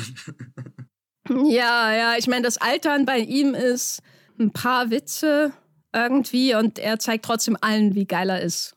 so in der Art. Ähm, das ist die Auseinandersetzung mit Altern, das macht ihn irgendwie neu. Aber was ich bei Kosinski sehe in der Inszenierung, ist schon ein äh, geringeres Interesse an den Körpern und ein viel stärkeres an, an den Maschinen, an dem, was die Leute als Erweiterung ihres Körpers nutzen, um zu Höchstleistungen zu kommen. Weil es geht ja in diesem Film auch um Höchstleistung. Der ist ja auch sehr wie ein Sportfilm aufgebaut, wo man am Ende das große Turnier hat. Und sie müssen die Meisterleistung schaffen. Sie müssen es schaffen, so steil zu fliegen, ohne ohnmächtig zu werden. Weißt du, das ist ja nicht, was du normalerweise im Actionfilm hast, sondern das ist ja das, was man eher so mit Sport oder, oder sowas assoziiert, dass man seinen Körper sehr so überwinden muss, um die Mission zu erfüllen. Und ähm, das sehe ich bei ihm schon auch als wichtige Neuerung irgendwie. Ist natürlich schade, gerade weil die ja schon alle schöne Körper haben in dem Film. Aber also ich meine, die Strandszene, da dachte ich auch kurz, das ist doch hier schon Magic Mike Level, oder? Ja, das ist schön zum Ansehen, aber das ist halt nicht so dieses, dieses ästhetische Element, was sich durch den ganzen Film zieht. Weil zum Beispiel, wenn du Top Gun schaust, das ist ja auch ein Film, wo alle zwei Minuten irgendwie eine Szene kommt, wo die halbnackt in ihrem, neben ihrem Spind stehen und reden. Und so, also dieses äh, bei dem Original, das ist ein so ein Motiv, was immer und immer wieder kommt. Diese ähm, nackten Oberkörper, die verletzlichen Oberkörper von den Männern, die in die Maschinen dann treten. Und so. Und man sieht dann eben auch, wie einer halt dann ähm, zerstört wird, sehr einfach. Und in dem neuen Film hat man zwar so die Hommage an diese Szene, was wichtig ist für Legacy-Sequels, aber eigentlich sind die Körper irrelevant. Also wie die Körper aussehen, ist irrelevant. Es geht eher um die Idee, dass sie durch die Erweiterung ihres Körpers die maschinelle ihren Körper zu einer Höchstleistung treiben, um die, die äh, Maschine perfekt zu steuern. So, also deswegen finde ich es auch klasse, dass er einen Formel-1-Film macht. das ist das Ideal sozusagen, ähm, wie die Formel 1 ja auch funktioniert. Da die G-Kräfte, die man aushalten muss, wenn man um die schnellen Kurven fährt und so. Also äh, Kosinskis nächster Film ist ja ein Formel 1-Film, also er ist ideal dafür geschaffen und ich freue mich schon sehr drauf. Ähm, auch wenn ich mich wundere, dass Tom Cruise nicht die Hauptrolle spielt. Ja, Brad Pitt ist schon. Weil der ist ja schon. schon ein guter Ersatz. Ja, aber Tom Cruise ist schon in, in Formel 1 Autos gefahren. Der, der macht das ja in seiner Freizeit. Ich wollte gerade sagen, auch irgendwie hier diesen, diesen äh, Brad Pitt, den wir zuletzt in Ad Astra irgendwie gesehen haben, wo er so teilnahmslos irgendwie durch den Weltraum schwebt. Ich kann mir gar nicht vorstellen, wie der gerade den Gang hochschaltet. kann er so schnell überhaupt reagieren oder äh, heilen die Worte von Tommy Lee Jones in seinem Kopf wieder? Ah, I see, you're gathering my data. Aber hast du das Gefühl, dass Jurassic World Dominion etwas Neues macht? Oh, das ist so eine Sackgassenfrage irgendwo. Ich finde ja, ähm, dass der, der, der dritte Teil hat ja eine Struktur, äh, wo, wo wir einen Anfang haben und nach diesem Anfang verwandelt er sich kurz in so eine was passiert, wenn Jurassic World auf einen James Bond Jason Bourne Film in Malta trifft. Und das ist eines der komischsten Setpieces. Das ist so riesengroß und, und soll episch sein. Und ich weiß nicht, das hat mich überhaupt nicht abgeholt. Also da habe ich mir die ganze Zeit nur gewünscht, können sie nicht wieder in den Park reingehen? Irgendwie war doch diese räumliche Begrenzung äh, der, der größte Reiz der Reihe, dass du eingesperrt bist mit den Bestien und irgendwo rauskommen musst. Dieser, dieser wirklich, dieser sehr, sehr klare Survival-Aspekt, der da auch mit drinne steckt und, und eigentlich bin ich ja in den Film rein und dachte, das ist jetzt endlich der, der dir mal zeigt, was passiert ist, wenn der All-Out Dino War stattfindet. Also irgendwie so eine Fantasie, die von Anfang an dieser Reihe mit drinne ist, aber die, die halt am ehesten vermutlich im dritten Teil äh, im, im, zweiten, zweiten Jurassic Park Film hier, Vergessene Welt, wenn dann wirklich mal der T-Rex ans Festland kommt und dann auch interessant, dass eigentlich der, der, der dritte Teil schon wieder genau das Gegenteil gemacht hat und sogar noch eine Spur kleiner geworden ist. Also das ist ja echt so ein, so ein ganz kurzer 90 Minuten, wir gehen rein, Rettungsmission und ups, jetzt müssen wir raus und die kleinen Kinder gucken einfach Barney, was zur Hölle? und äh, dann, dann bewegt sich aber der Jurassic World 3 Dominion wieder in den Park hinein und in dem Moment habe ich mir einfach gewünscht, könnt ihr nicht den Park wieder verlassen, weil ihr macht gerade eigentlich so das Schlimmste, was so ein Legacy-Sequel machen kann. Ihr macht so ein Stealth-Remake von der Struktur des ersten Teils. Es gibt die gleichen Stationen wieder. Ihr müsst irgendwie so ein Energieding anschalten. Es gibt die und die Gänge, durch die ihr rennt. Und da habe ich mich dann wieder aus dem Park rausgesehnt. Und deswegen kann ich dem eigentlich wenig zusprechen, was er so, so macht, was das Erlebnis für mich beim Schauen irgendwie, dass ich das Gefühl habe, da steckt gerade wirklich was, was Frisches drinne und ich glaube aber, wir haben einen, einen Punkt aufgeschrieben, vielleicht magst du ihn kurz erwähnen, was die, die Jurassic World Reihe sich auflädt, um, um neu zu erscheinen oder, oder größer zu erscheinen. Ja, äh, vielleicht ein Wort noch, weil da habe ich ehrlich gesagt bis eben gar nicht drüber nachgedacht. Ich habe, während du gesprochen hast, ich habe natürlich zugehört, aber ich habe auch so drüber nachgedacht mit, warum gehen die eigentlich nicht wieder in eine Stadt und zerstören ja. die so im zweiten Teil? Und dann, während du, als du dann auf Malta zu sprechen kamst, dachte ich, oh, stimmt, die machen das ja. es ist furchtbar, ähm, weil, weil es alles nur die, die Verfolgungsjagd mit dem Motorrad ist oder Auto dann. Und es gibt so eine Szene, wo irgendwie so ein Carnotaurus und ein T-Rex oder was weiß ich, wo die da auf so einem Marktplatz da stehen. Und das ist ja irgendwie da und, und dann ist es wieder weg. Und ich dachte die ganze Zeit, klar, man kann viel an Lost World ähm, kritisieren, aber die San Diego-Sequenz, die finde ich jedes Mal so geil. Mit der, diese riesen Kugel und durch. noch irgendwie auf den Film. Ja, und also im Grunde ist es ja wie ein Remake von Lost World. Das ist mir bis eben gar nicht so richtig aufgefallen, weil ich dachte eigentlich immer, dass Fallen Kingdom das Stealth-Remake von Lost World ist und dass die Filme genauso funktionieren wie, wie bei Star Wars. Das heißt, dass die ihre eigenen Vorbilder nochmal kopieren, Teil für Teil. Aber eigentlich ist äh, Dominion schon eher durch seine Zweiteilung, also wenn man es ganz abstrakt sieht, eigentlich ist Dominion ja eine 77 Teile ja, ja, ja, Dingens, Kuchen, 77 Stückchen. Aber so grob gesagt, große Welt, kleiner Park ist das Konzept vom zweiten Teil, also Lost World.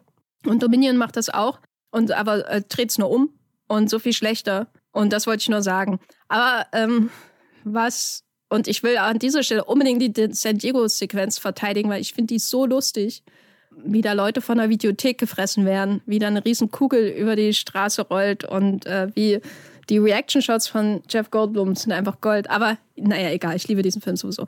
Aber was ich sagen wollte, ja, also was Dominion natürlich neu, und das ist, liegt auch in der ganzen Jurassic World-Reihe, neu reinbringt äh, im Vergleich zur Originalreihe, ist ja diese, wie schon, diese schon erwähnte Mythologie, also die Vorstellung, dass die Figuren einen Arc haben, auch über drei Teile, dass eine große Geschichte erzählt wird und das wird dann noch angefüttert, weil sie wahrscheinlich wissen, dass Claire und auch nicht viel hergeben, was das angeht.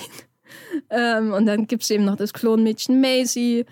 Und das muss dann, wird im zweiten Film eingeführt, während alle anderen Teile so funktionieren, dass die, die neuen Figuren im zweiten Film oder im dritten Film oder im ersten ist, die dann im nächsten Film keine Rolle mehr spielen. Ist es hier so, dass die alle rüber gerettet werden. Ne? Also man hat richtig das Gefühl, da wird eine moderne Blockbuster-Reihe draus gemacht, die eine serielle Story irgendwie erzählt.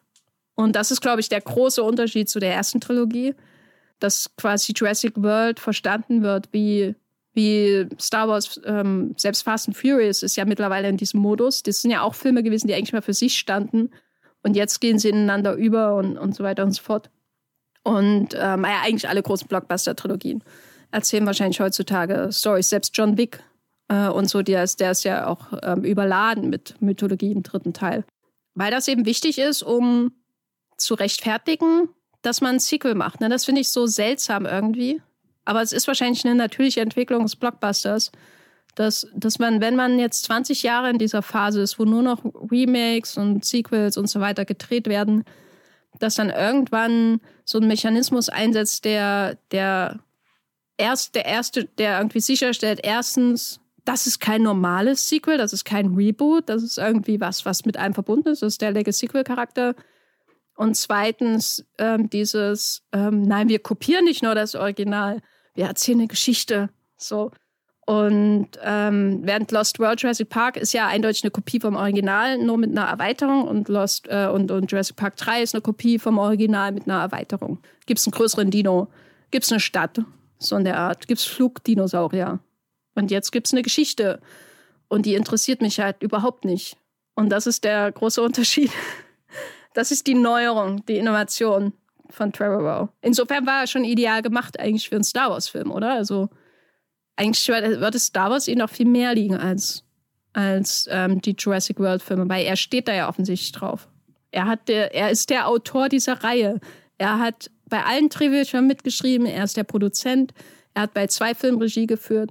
Er ist dafür verantwortlich, dass das so ist, wie es ist.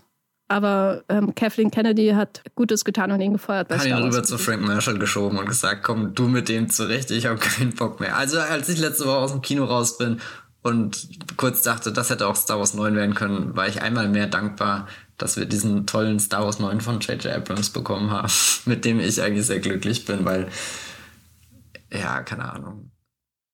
Ja, er hätte auf jeden Fall ähm, visuell überhaupt nicht so viel rein bringen können wie Abrams. Also das ist vielleicht auch schockierend. Also das ist zwar jetzt sehr direkt konkrete Kritik an dem Film, aber dafür, dass wir eigentlich hier von einem globalen Jurassic World Abenteuer sprechen, sieht der schon sehr basic aus, oder? Ja, ich finde schlimmer als basic. Also ähm, ich habe den ersten ehrlich gesagt nicht mehr so gut in Erinnerung. Den habe ich auch nur ein oder zwei Mal gesehen. Aber der zweite hat sich bei mir wirklich eingebrannt, weil der hat so ein paar ikonische Bilder. Ikonisch ist jetzt auch ein bisschen übertrieben, aber der hat sowas wie der Indoraptor Mondlicht auf dem Dach. Ne, was so, was natürlich auch ein generisches Horrorbild ist, aber es ist einfach so, also es brennt sich ein. Oder ähm, diese, dieser ganze Vulkanausbruch und dann stehen die da, die Dinos da auf dem Ufer und das ist irgendwie alles bescheuert. Und so, also gerade der erste Teil von Fallen Kingdom ist einfach dämlich und das Ende von Fallen Kingdom ist auch dämlich und so, aber der hat so Momente, die sich irgendwie einbrennen. Und die zweite Hälfte finde ich halt wirklich stark. Also wenn der Indoraptor die Villa unsicher macht.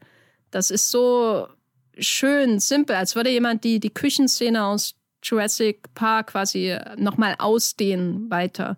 Und das ist sehr effektiv inszeniert. Es ist wie so ein Horrorfilm, dieses Bild, wenn der Schatten von der Indoraptor-Kralle über das Bett von dem Kind hängt. Und solche Sachen, ähm, so habe ich es zumindest in Erinnerung, sieht wahrscheinlich ganz anders aus in der Realität.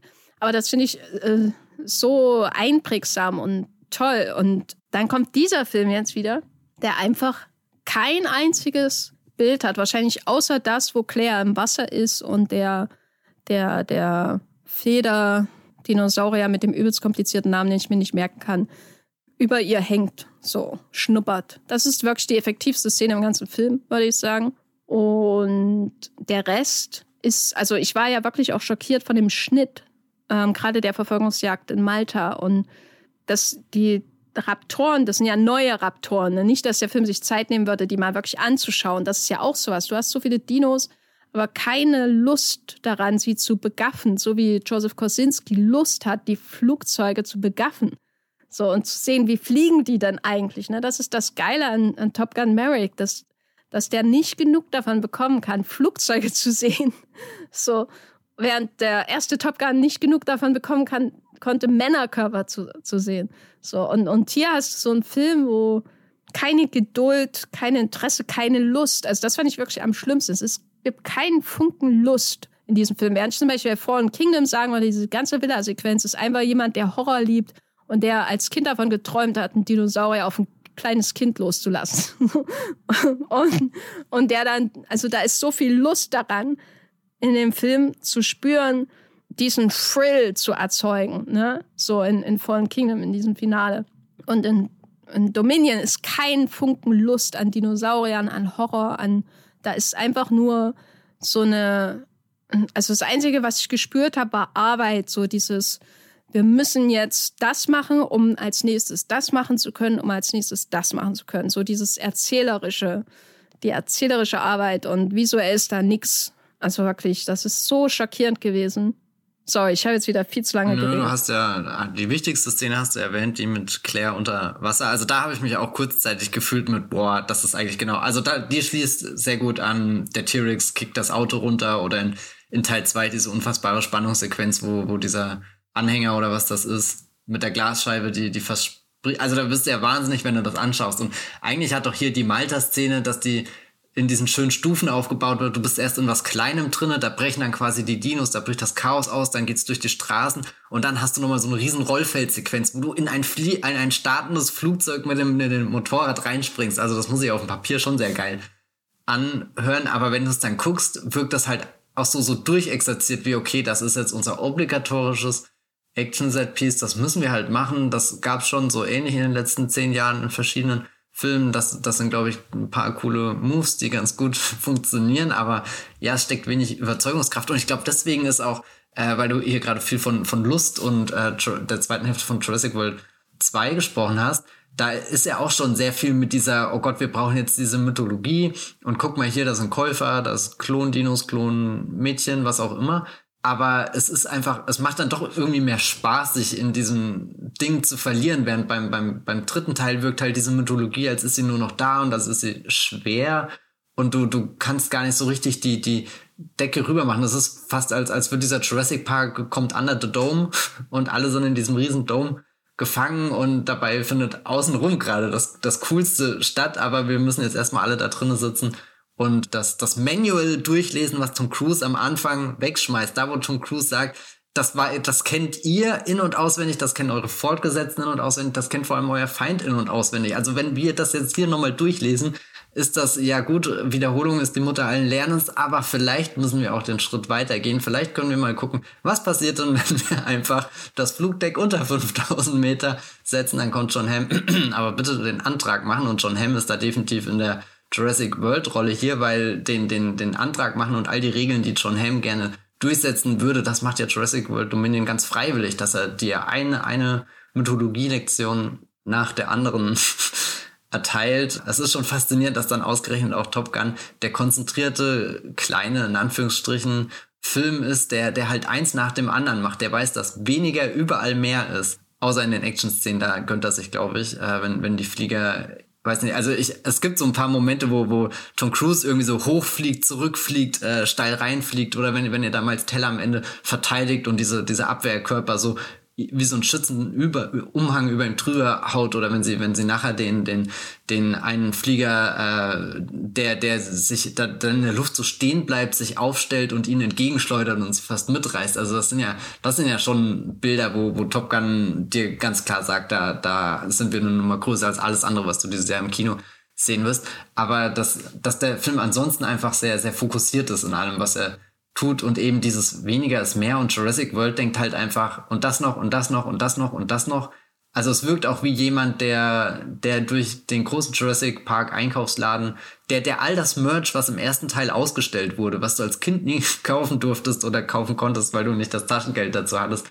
Und jetzt hast du auf einmal die, die Ressourcen eines bestimmt 200 Millionen plus Blockbusters, also 200 Millionen Dollar Budget.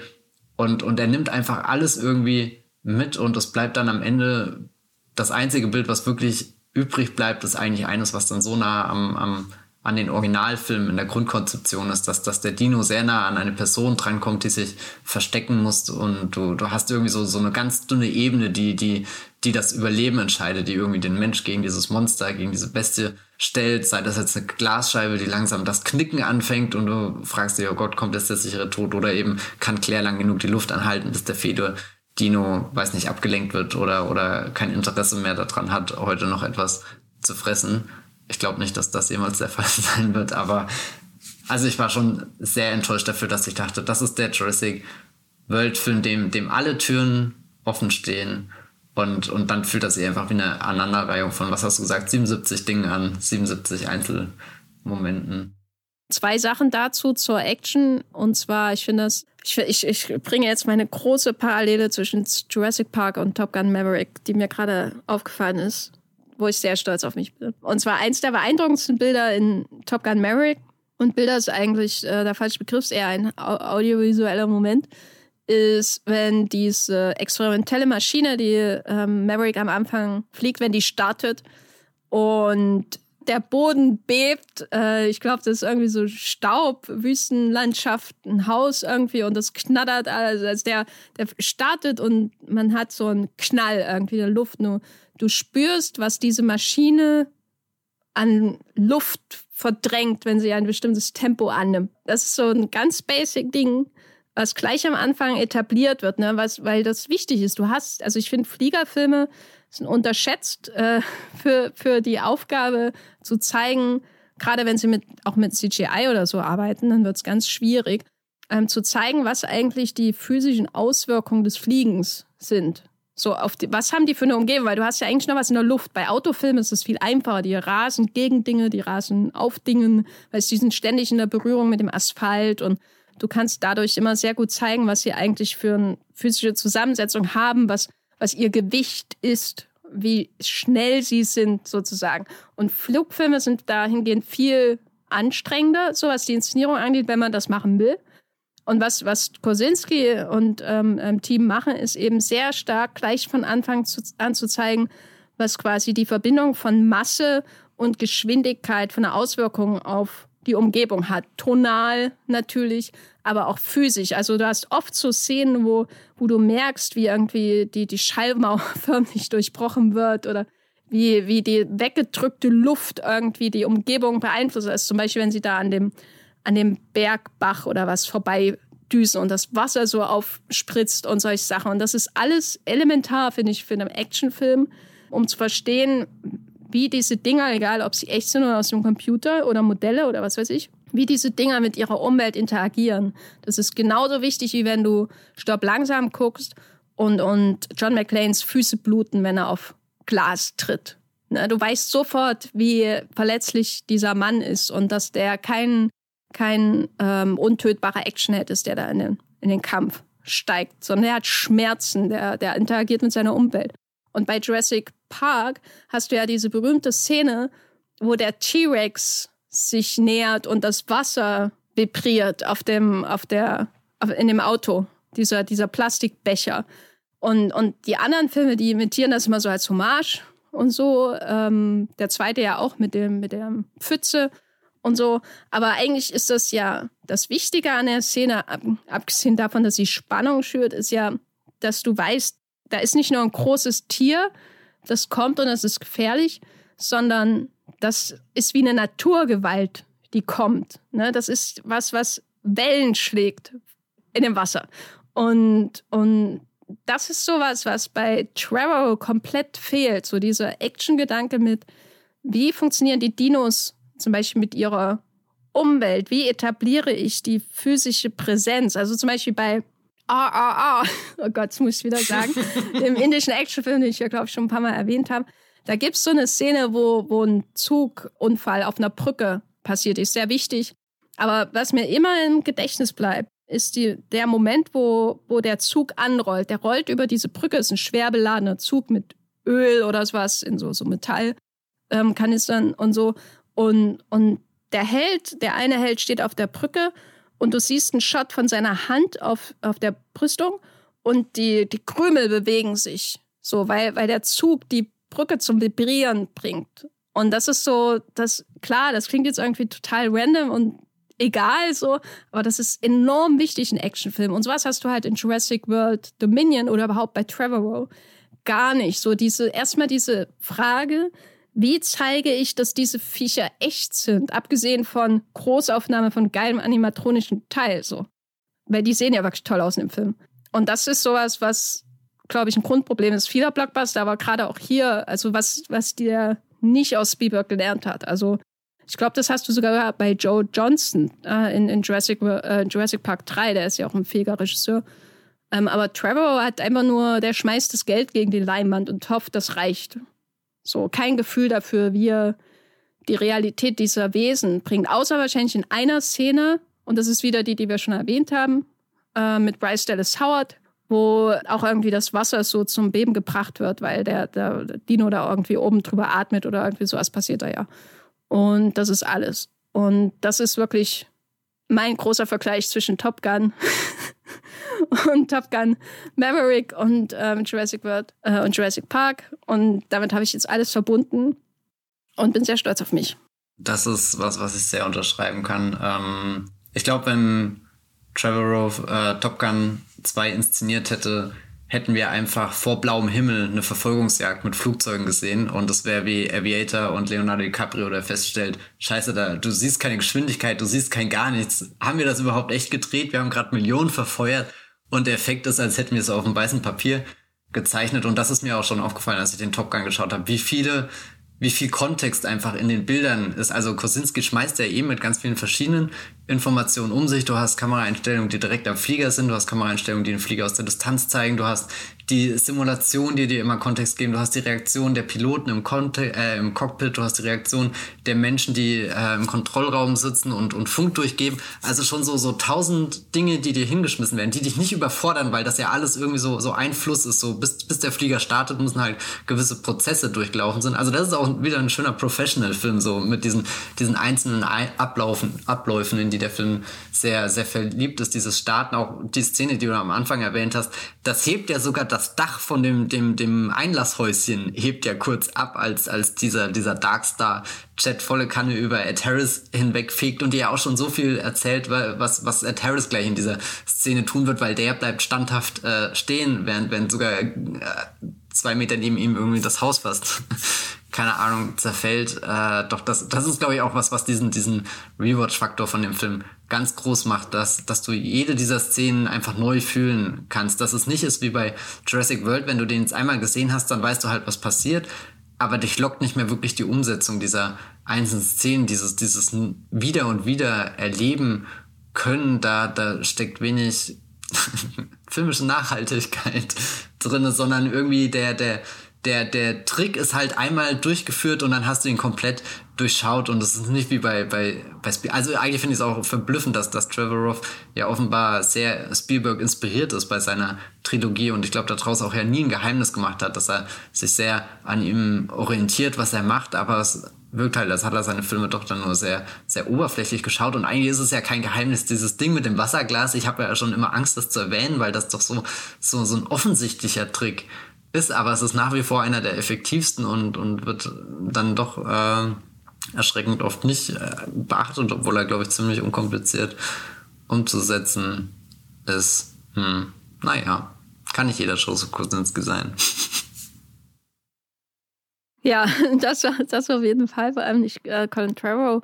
Ähm, wo du den Joseph Kosinski erwähnst, vielleicht kann, kann ich abschließend äh, eine große Frage stellen. Und zwar, möchtest du Top Gun 3 von Joseph Kosinski sehen, weil Legacy-Sequels, mm, ja, die machen, die führen auch manchmal was zu Ende, also zum Beispiel bei Rise of Skywalker oder so. Aber oft sind die ja eigentlich da, um was anzufangen. Und bei Top Gun könnte man ja annehmen, dass eigentlich jetzt eher was, was vorbereitet wird. Ähm, so viele Jahre, wenn so viele Jahre nach dem ersten Film das Sequel kommt. Soll das der Joseph jetzt machen? Sag an. Und ich telefoniere mit Paramount. Sehr gut, äh, stelle uns live. Dann sage ich jetzt gleich mal, ich würde sofort Top Gun 3 in dieser Konstellation gerade schauen, also von diesem Team, was, was diesen Film ins Kino gebracht hat. Aber ich habe Freund ja auch schon gesagt, eigentlich steht der sehr für sich. Der ist wie so dieser Mad Max Fury Road. Das ist einfach gerade ein Gigant, der ist da kurz aufgepoppt und der, der steht unerschütterlich in der Blockbuster-Landschaft und ich kann dran rütteln, wie ich will. Der wird einfach nicht schlechter, sondern jedes Mal, wenn ich gucke, verliebe ich mich neu in den Film, wie als würde ich ihn eben zum ersten Mal schauen. Das heißt, es gibt jetzt auch nicht diesen krassen Wunsch in mir, dass ich unbedingt die Fortsetzung sehen muss, weil ich weiß, der nächste Tom Cruise Actionfilm mit Christopher McQuarrie steht schon in den Startlöchern. Der nächste Kosinski-Film mit Brad Pitt als Rennfahrer hört sich ja auch an, als, als wird diese Art von Film auf alle Fälle fortgesetzt. Und das ist, glaube ich, da für mich viel wichtiger. Also Top Gun ist für mich insofern auch nicht wirklich ein Legacy-Quell, dass ich so sehr an dieser Top Gun-Marke hänge, sondern eher die Art für, von Kino, wo sich Top Gun Merrick dazu entschlossen hat zu repräsentieren.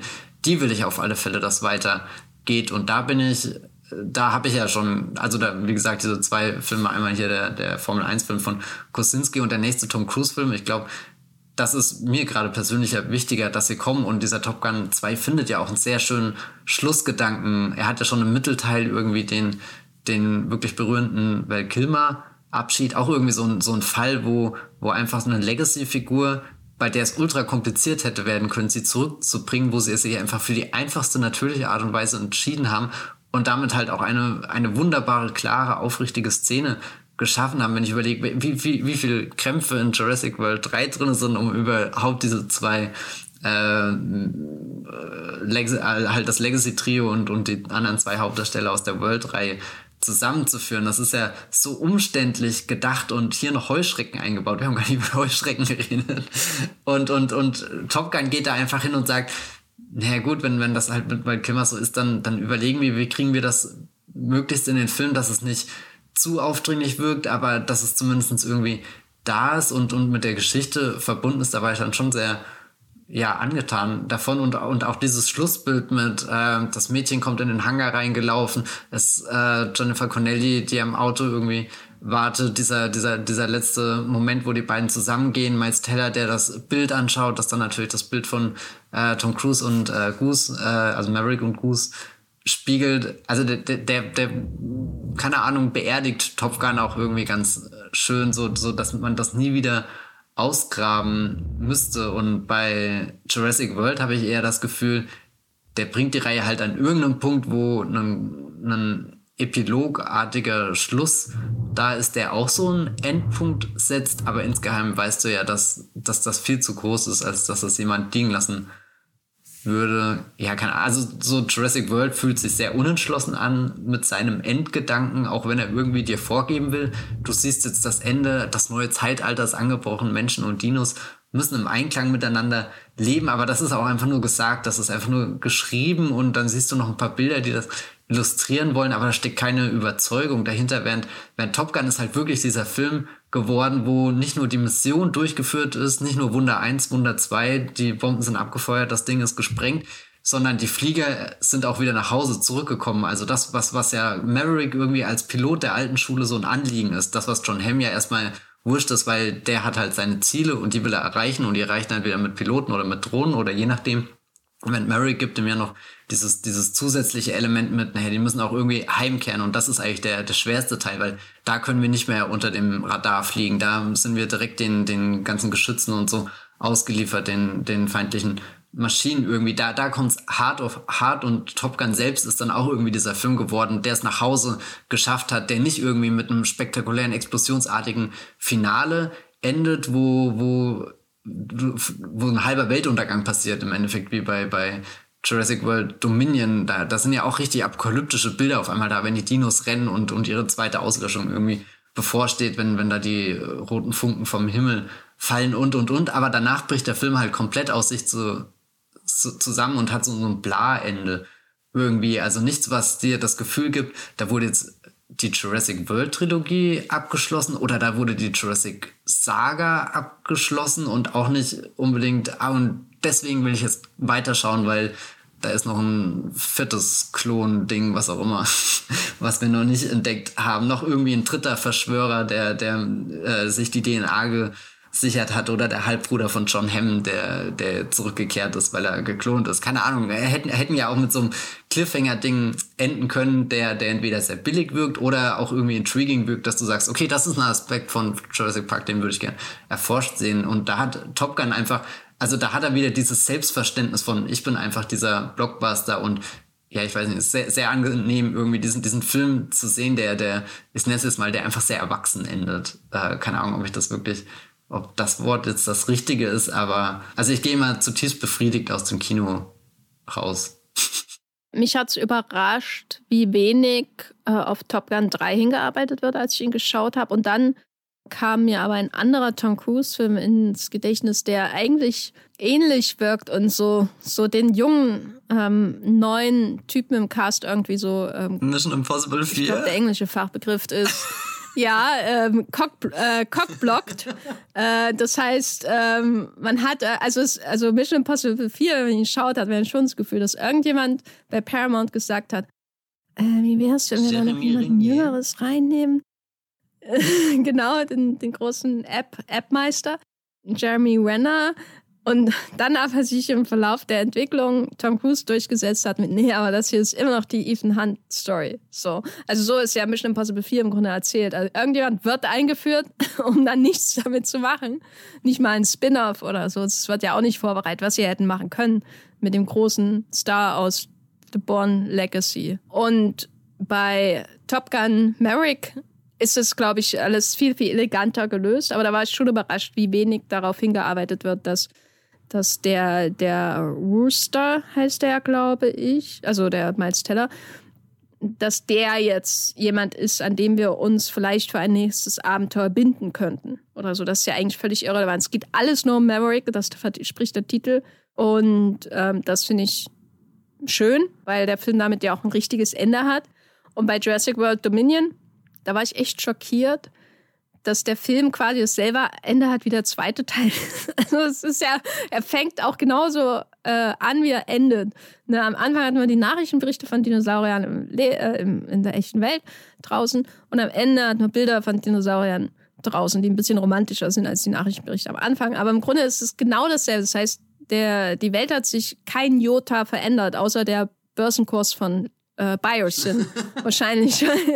Aber selbst da steckt ja drin, das ist völlig wurscht, der macht einfach die nächste Firma auf, so, gell? Also ja, ja, also ich, ich will ja auch nicht, dass sich unbedingt äh, was verändert, aber ich finde das halt dann so, so hohl, weil ich meine, am Ende von Lost World hat sich ja auch nichts verändert, aus die Beziehung von Ian Malcolm zu seiner Tochter. So, also das sind ja eigentlich die Sachen, die sich bei den Filmen verändern. Und das, das Setting ist eigentlich immer gleich, es ist nur eine andere Insel, aber eigentlich sieht es genauso wie die erste und so. Und genau wie im ersten Film der Ark nicht ist, dass, dass die Welt verändert wird, sondern dass Alan Grant damit äh, äh, langsam zurechtkommt, dass Ellie vielleicht Kinder möchte und dass er das akzeptiert. Und daraus hat die Reihe dann nie wieder was gemacht, was ich auch okay finde. Ähm, also ich mochte eigentlich immer, dass sie nicht zusammenkommen auf Dauer, aber naja. Dominion endet so und deswegen wirkt das so hohl, als wäre was passiert, als gäbe es ein Ende. Das ist ja noch viel schlimmer, als wenn er einfach so Stopp gesagt hätte. Und das ist so, so unf also unfreiwillig komisch auch, weil er so überzeugt ist von seiner eigenen Größe. Ich finde das auch wieder natürlich ein unfairer Vergleich, wenn jemand jetzt einfach Spielberg imitieren kann oder so, aber ähm, der erste Film, der endet ja auch auf so einer simplen Note, ne? dass sie da in dem Hubschrauber sind, die zwei Kinder lehnen an seinen Schultern und sie werfen sich diesen Blick zu und der Hubschrauber fliegt davon und der Film ist vorbei. Das Abenteuer ist beendet, jemand hat sich weiterentwickelt. Nada, Schluss, aus. Und, und Jurassic World ist immer so große Reden schwingen am Ende. Ich meine, im, im zweiten Teil machen die das ja so ähnlich. Da gibt es ja dann so einen TV-Bericht, glaube ich, oder hört man was, ähm, dass die, die Dinosaurier halt auf der Isla Sonne jetzt irgendwie leben können und so. Äh, aber das ist trotzdem alles sehr klein. Und das Ende von Dominion, vielleicht so als, als Schluss zu diesem Film, wirkt halt so, als hätten sie einen Plot gehabt, ursprünglich Richtung, die, die Regierung will die Dinosaurier auslöschen, weil sie eine Gefahr für alle sind. Und jemand hat das verhindert. Und alle müssen akzeptieren, dass sie jetzt mit diesen neuen wilden Tieren leben. So in der Art. Und nicht, jemand hat Heuschrecken gezüchtet, die die Nahrungsvorräte der Menschheit auffressen. Und aus irgendeinem Grund für das alle in die Dolomiten dann am Ende. Und es ist einfach so verkorkst alles. Also mir sind ja Drehbücher eigentlich völlig egal, ne? Deswegen heißt es schon einiges, dass ich mich so viel auch an dem Drehbuch von diesem Film aufhänge. Ja. Äh, schlechter Film, Jurassic World Dominion. Guter Film, Top Gun Maverick. Ja, hast du noch was als Fazit zu sagen?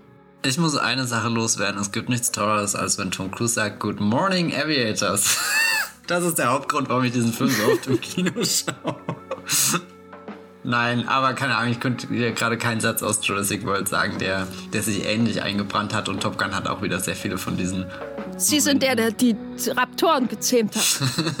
oh, Grady! ja, gut, der Moment hat sich wirklich eingeprägt, aber nicht unbedingt auf die Art und Weise, glaube ich, wie das von irgendjemandem beabsichtigt war. Naja, dann geht halt das dahin. Hm.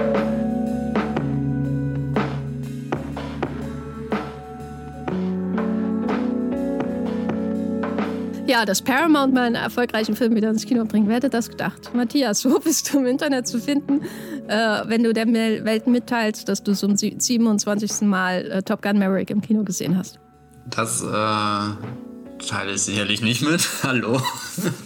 Aber ihr könnt mich äh, lesen auf Moolplot, auf meinem Blog, das Filmfilter und auf Twitter als Bibelbrooks mit 3e. Bibelbrooks, das könnte auch so ein Dino Spezies sein, oder? Wenn es nicht zufällig schon was anderes wäre. Ja, Bibelproxus. Bibelprox. Oh Gott. Was ist dein, dein Dino-Twitter-Handle? Gaffolophosus. Hm. äh, Gaffolosaurus. Gut. Ähm, Why not? Ähm, genau, als Gafferlein findet ihr mich bei Twitter und bei Letterbox als Jenny Jecke. Da könnt ihr mal schauen, ähm, wie, dass ich, äh, könnt ihr prüfen, dass ich Jurassic World Dominion auf jeden Fall nicht nochmal im Kino schauen werde. Und vielleicht Top Gun, also das hatte ich mir schon vorgenommen. Ich habe mich noch nicht in Kino getraut. weil der letzte Kinobesuch mit einer Krankheit resultierte. Aber vielleicht war das auch das Pressezentrum, wo ich mich angesteckt habe. Wer weiß. Und, aber ihr könnt auch bei, bei Moviepilot ähm, Texte lesen zu Jurassic World und auch zu Top Gun. Top Gun hatte ich eine Kann-Reaktion geschrieben und zu Jurassic World einen Artikel, der den Film gleichsetzt mit der Auslöschung der Dinosaurier vor 65 Millionen Jahren. Ich finde das gerechtfertigt. Äh, Matthias, hast du über Top Gun geschrieben? Achso, ja, auf meinem Blog habe ich tatsächlich geschrieben. Auf Moonplot glaube ich nicht. Aber in meinem Blog habe ich äh, zum Kinostart schon. Das sind meine ungefilterten Gedanken zwischen dem ersten und dem zweiten Mal, wo ich ihn geguckt habe. Äh, keine Ahnung, ob ich das jetzt nochmal so schreiben würde. Aber das ist da auch schon ein, ein Zeitdokument, könnte man fast sagen. Gut, dann ähm, solltet ihr euch dieses Zeitdokument, das schon deutlich veraltet ist, wieder. Das, das hört sich jetzt deutlich größer an als das. zu Gemüte führen. Ihr könnt außerdem die Folge von Katz äh, hören, wo ich zu Gast war, um über RRR, oh Gott, jetzt Was ist das nochmal für eine Abkürzung? Revolt, Recharge, Re. Das ist ja noch schwerer, wenn ich das sagen muss. Das ist ja noch, also dann sag ich lieber die Abkürzung. Rise, Roar, Oh, okay, Revolt. Ja. Oh, ich hasse, ich kann das nicht aussprechen. Ähm, ja, von SS Rajamouli, toller Filmemacher. Und ihr könnt den Film bei Netflix schauen, aktuell. Genau. Jurassic World, Dominion nicht. Und Top Gun läuft in euren Kinos. Jurassic World Dominion läuft nirgendwo. Den könnt ihr nirgendwo sehen. Aber guckt Top Gun. Wenn man übrigens Top Gun in einem deutschen Kino guckt, oder zumindest in der Cinemax-Kette, gibt es momentan so einen Prolog aufgenommen von Tom Cruise, wo er stolz erzählt, dass, dass dieser Film jetzt im Kino kommt. Das ist so toll. Das ist wie, als würde man mit ihm in Tenet gehen, ne? Ja, ja, es, ist, es hat echt den Vibe, als es äh, äh, irgendwo ist, ist, ist Top Gun auch ein Legacy-Quill zu der Kinoveröffentlichung von Tenet. Irgendwo, irgendwo in deinem Kino sitzt immer Tom Cruise und kontrolliert, dass du nicht auf deinem Handy guckst, während, während der Film läuft. Ja, vielen Dank fürs Zuhören und bis zum nächsten Mal. Tschüss. Ciao.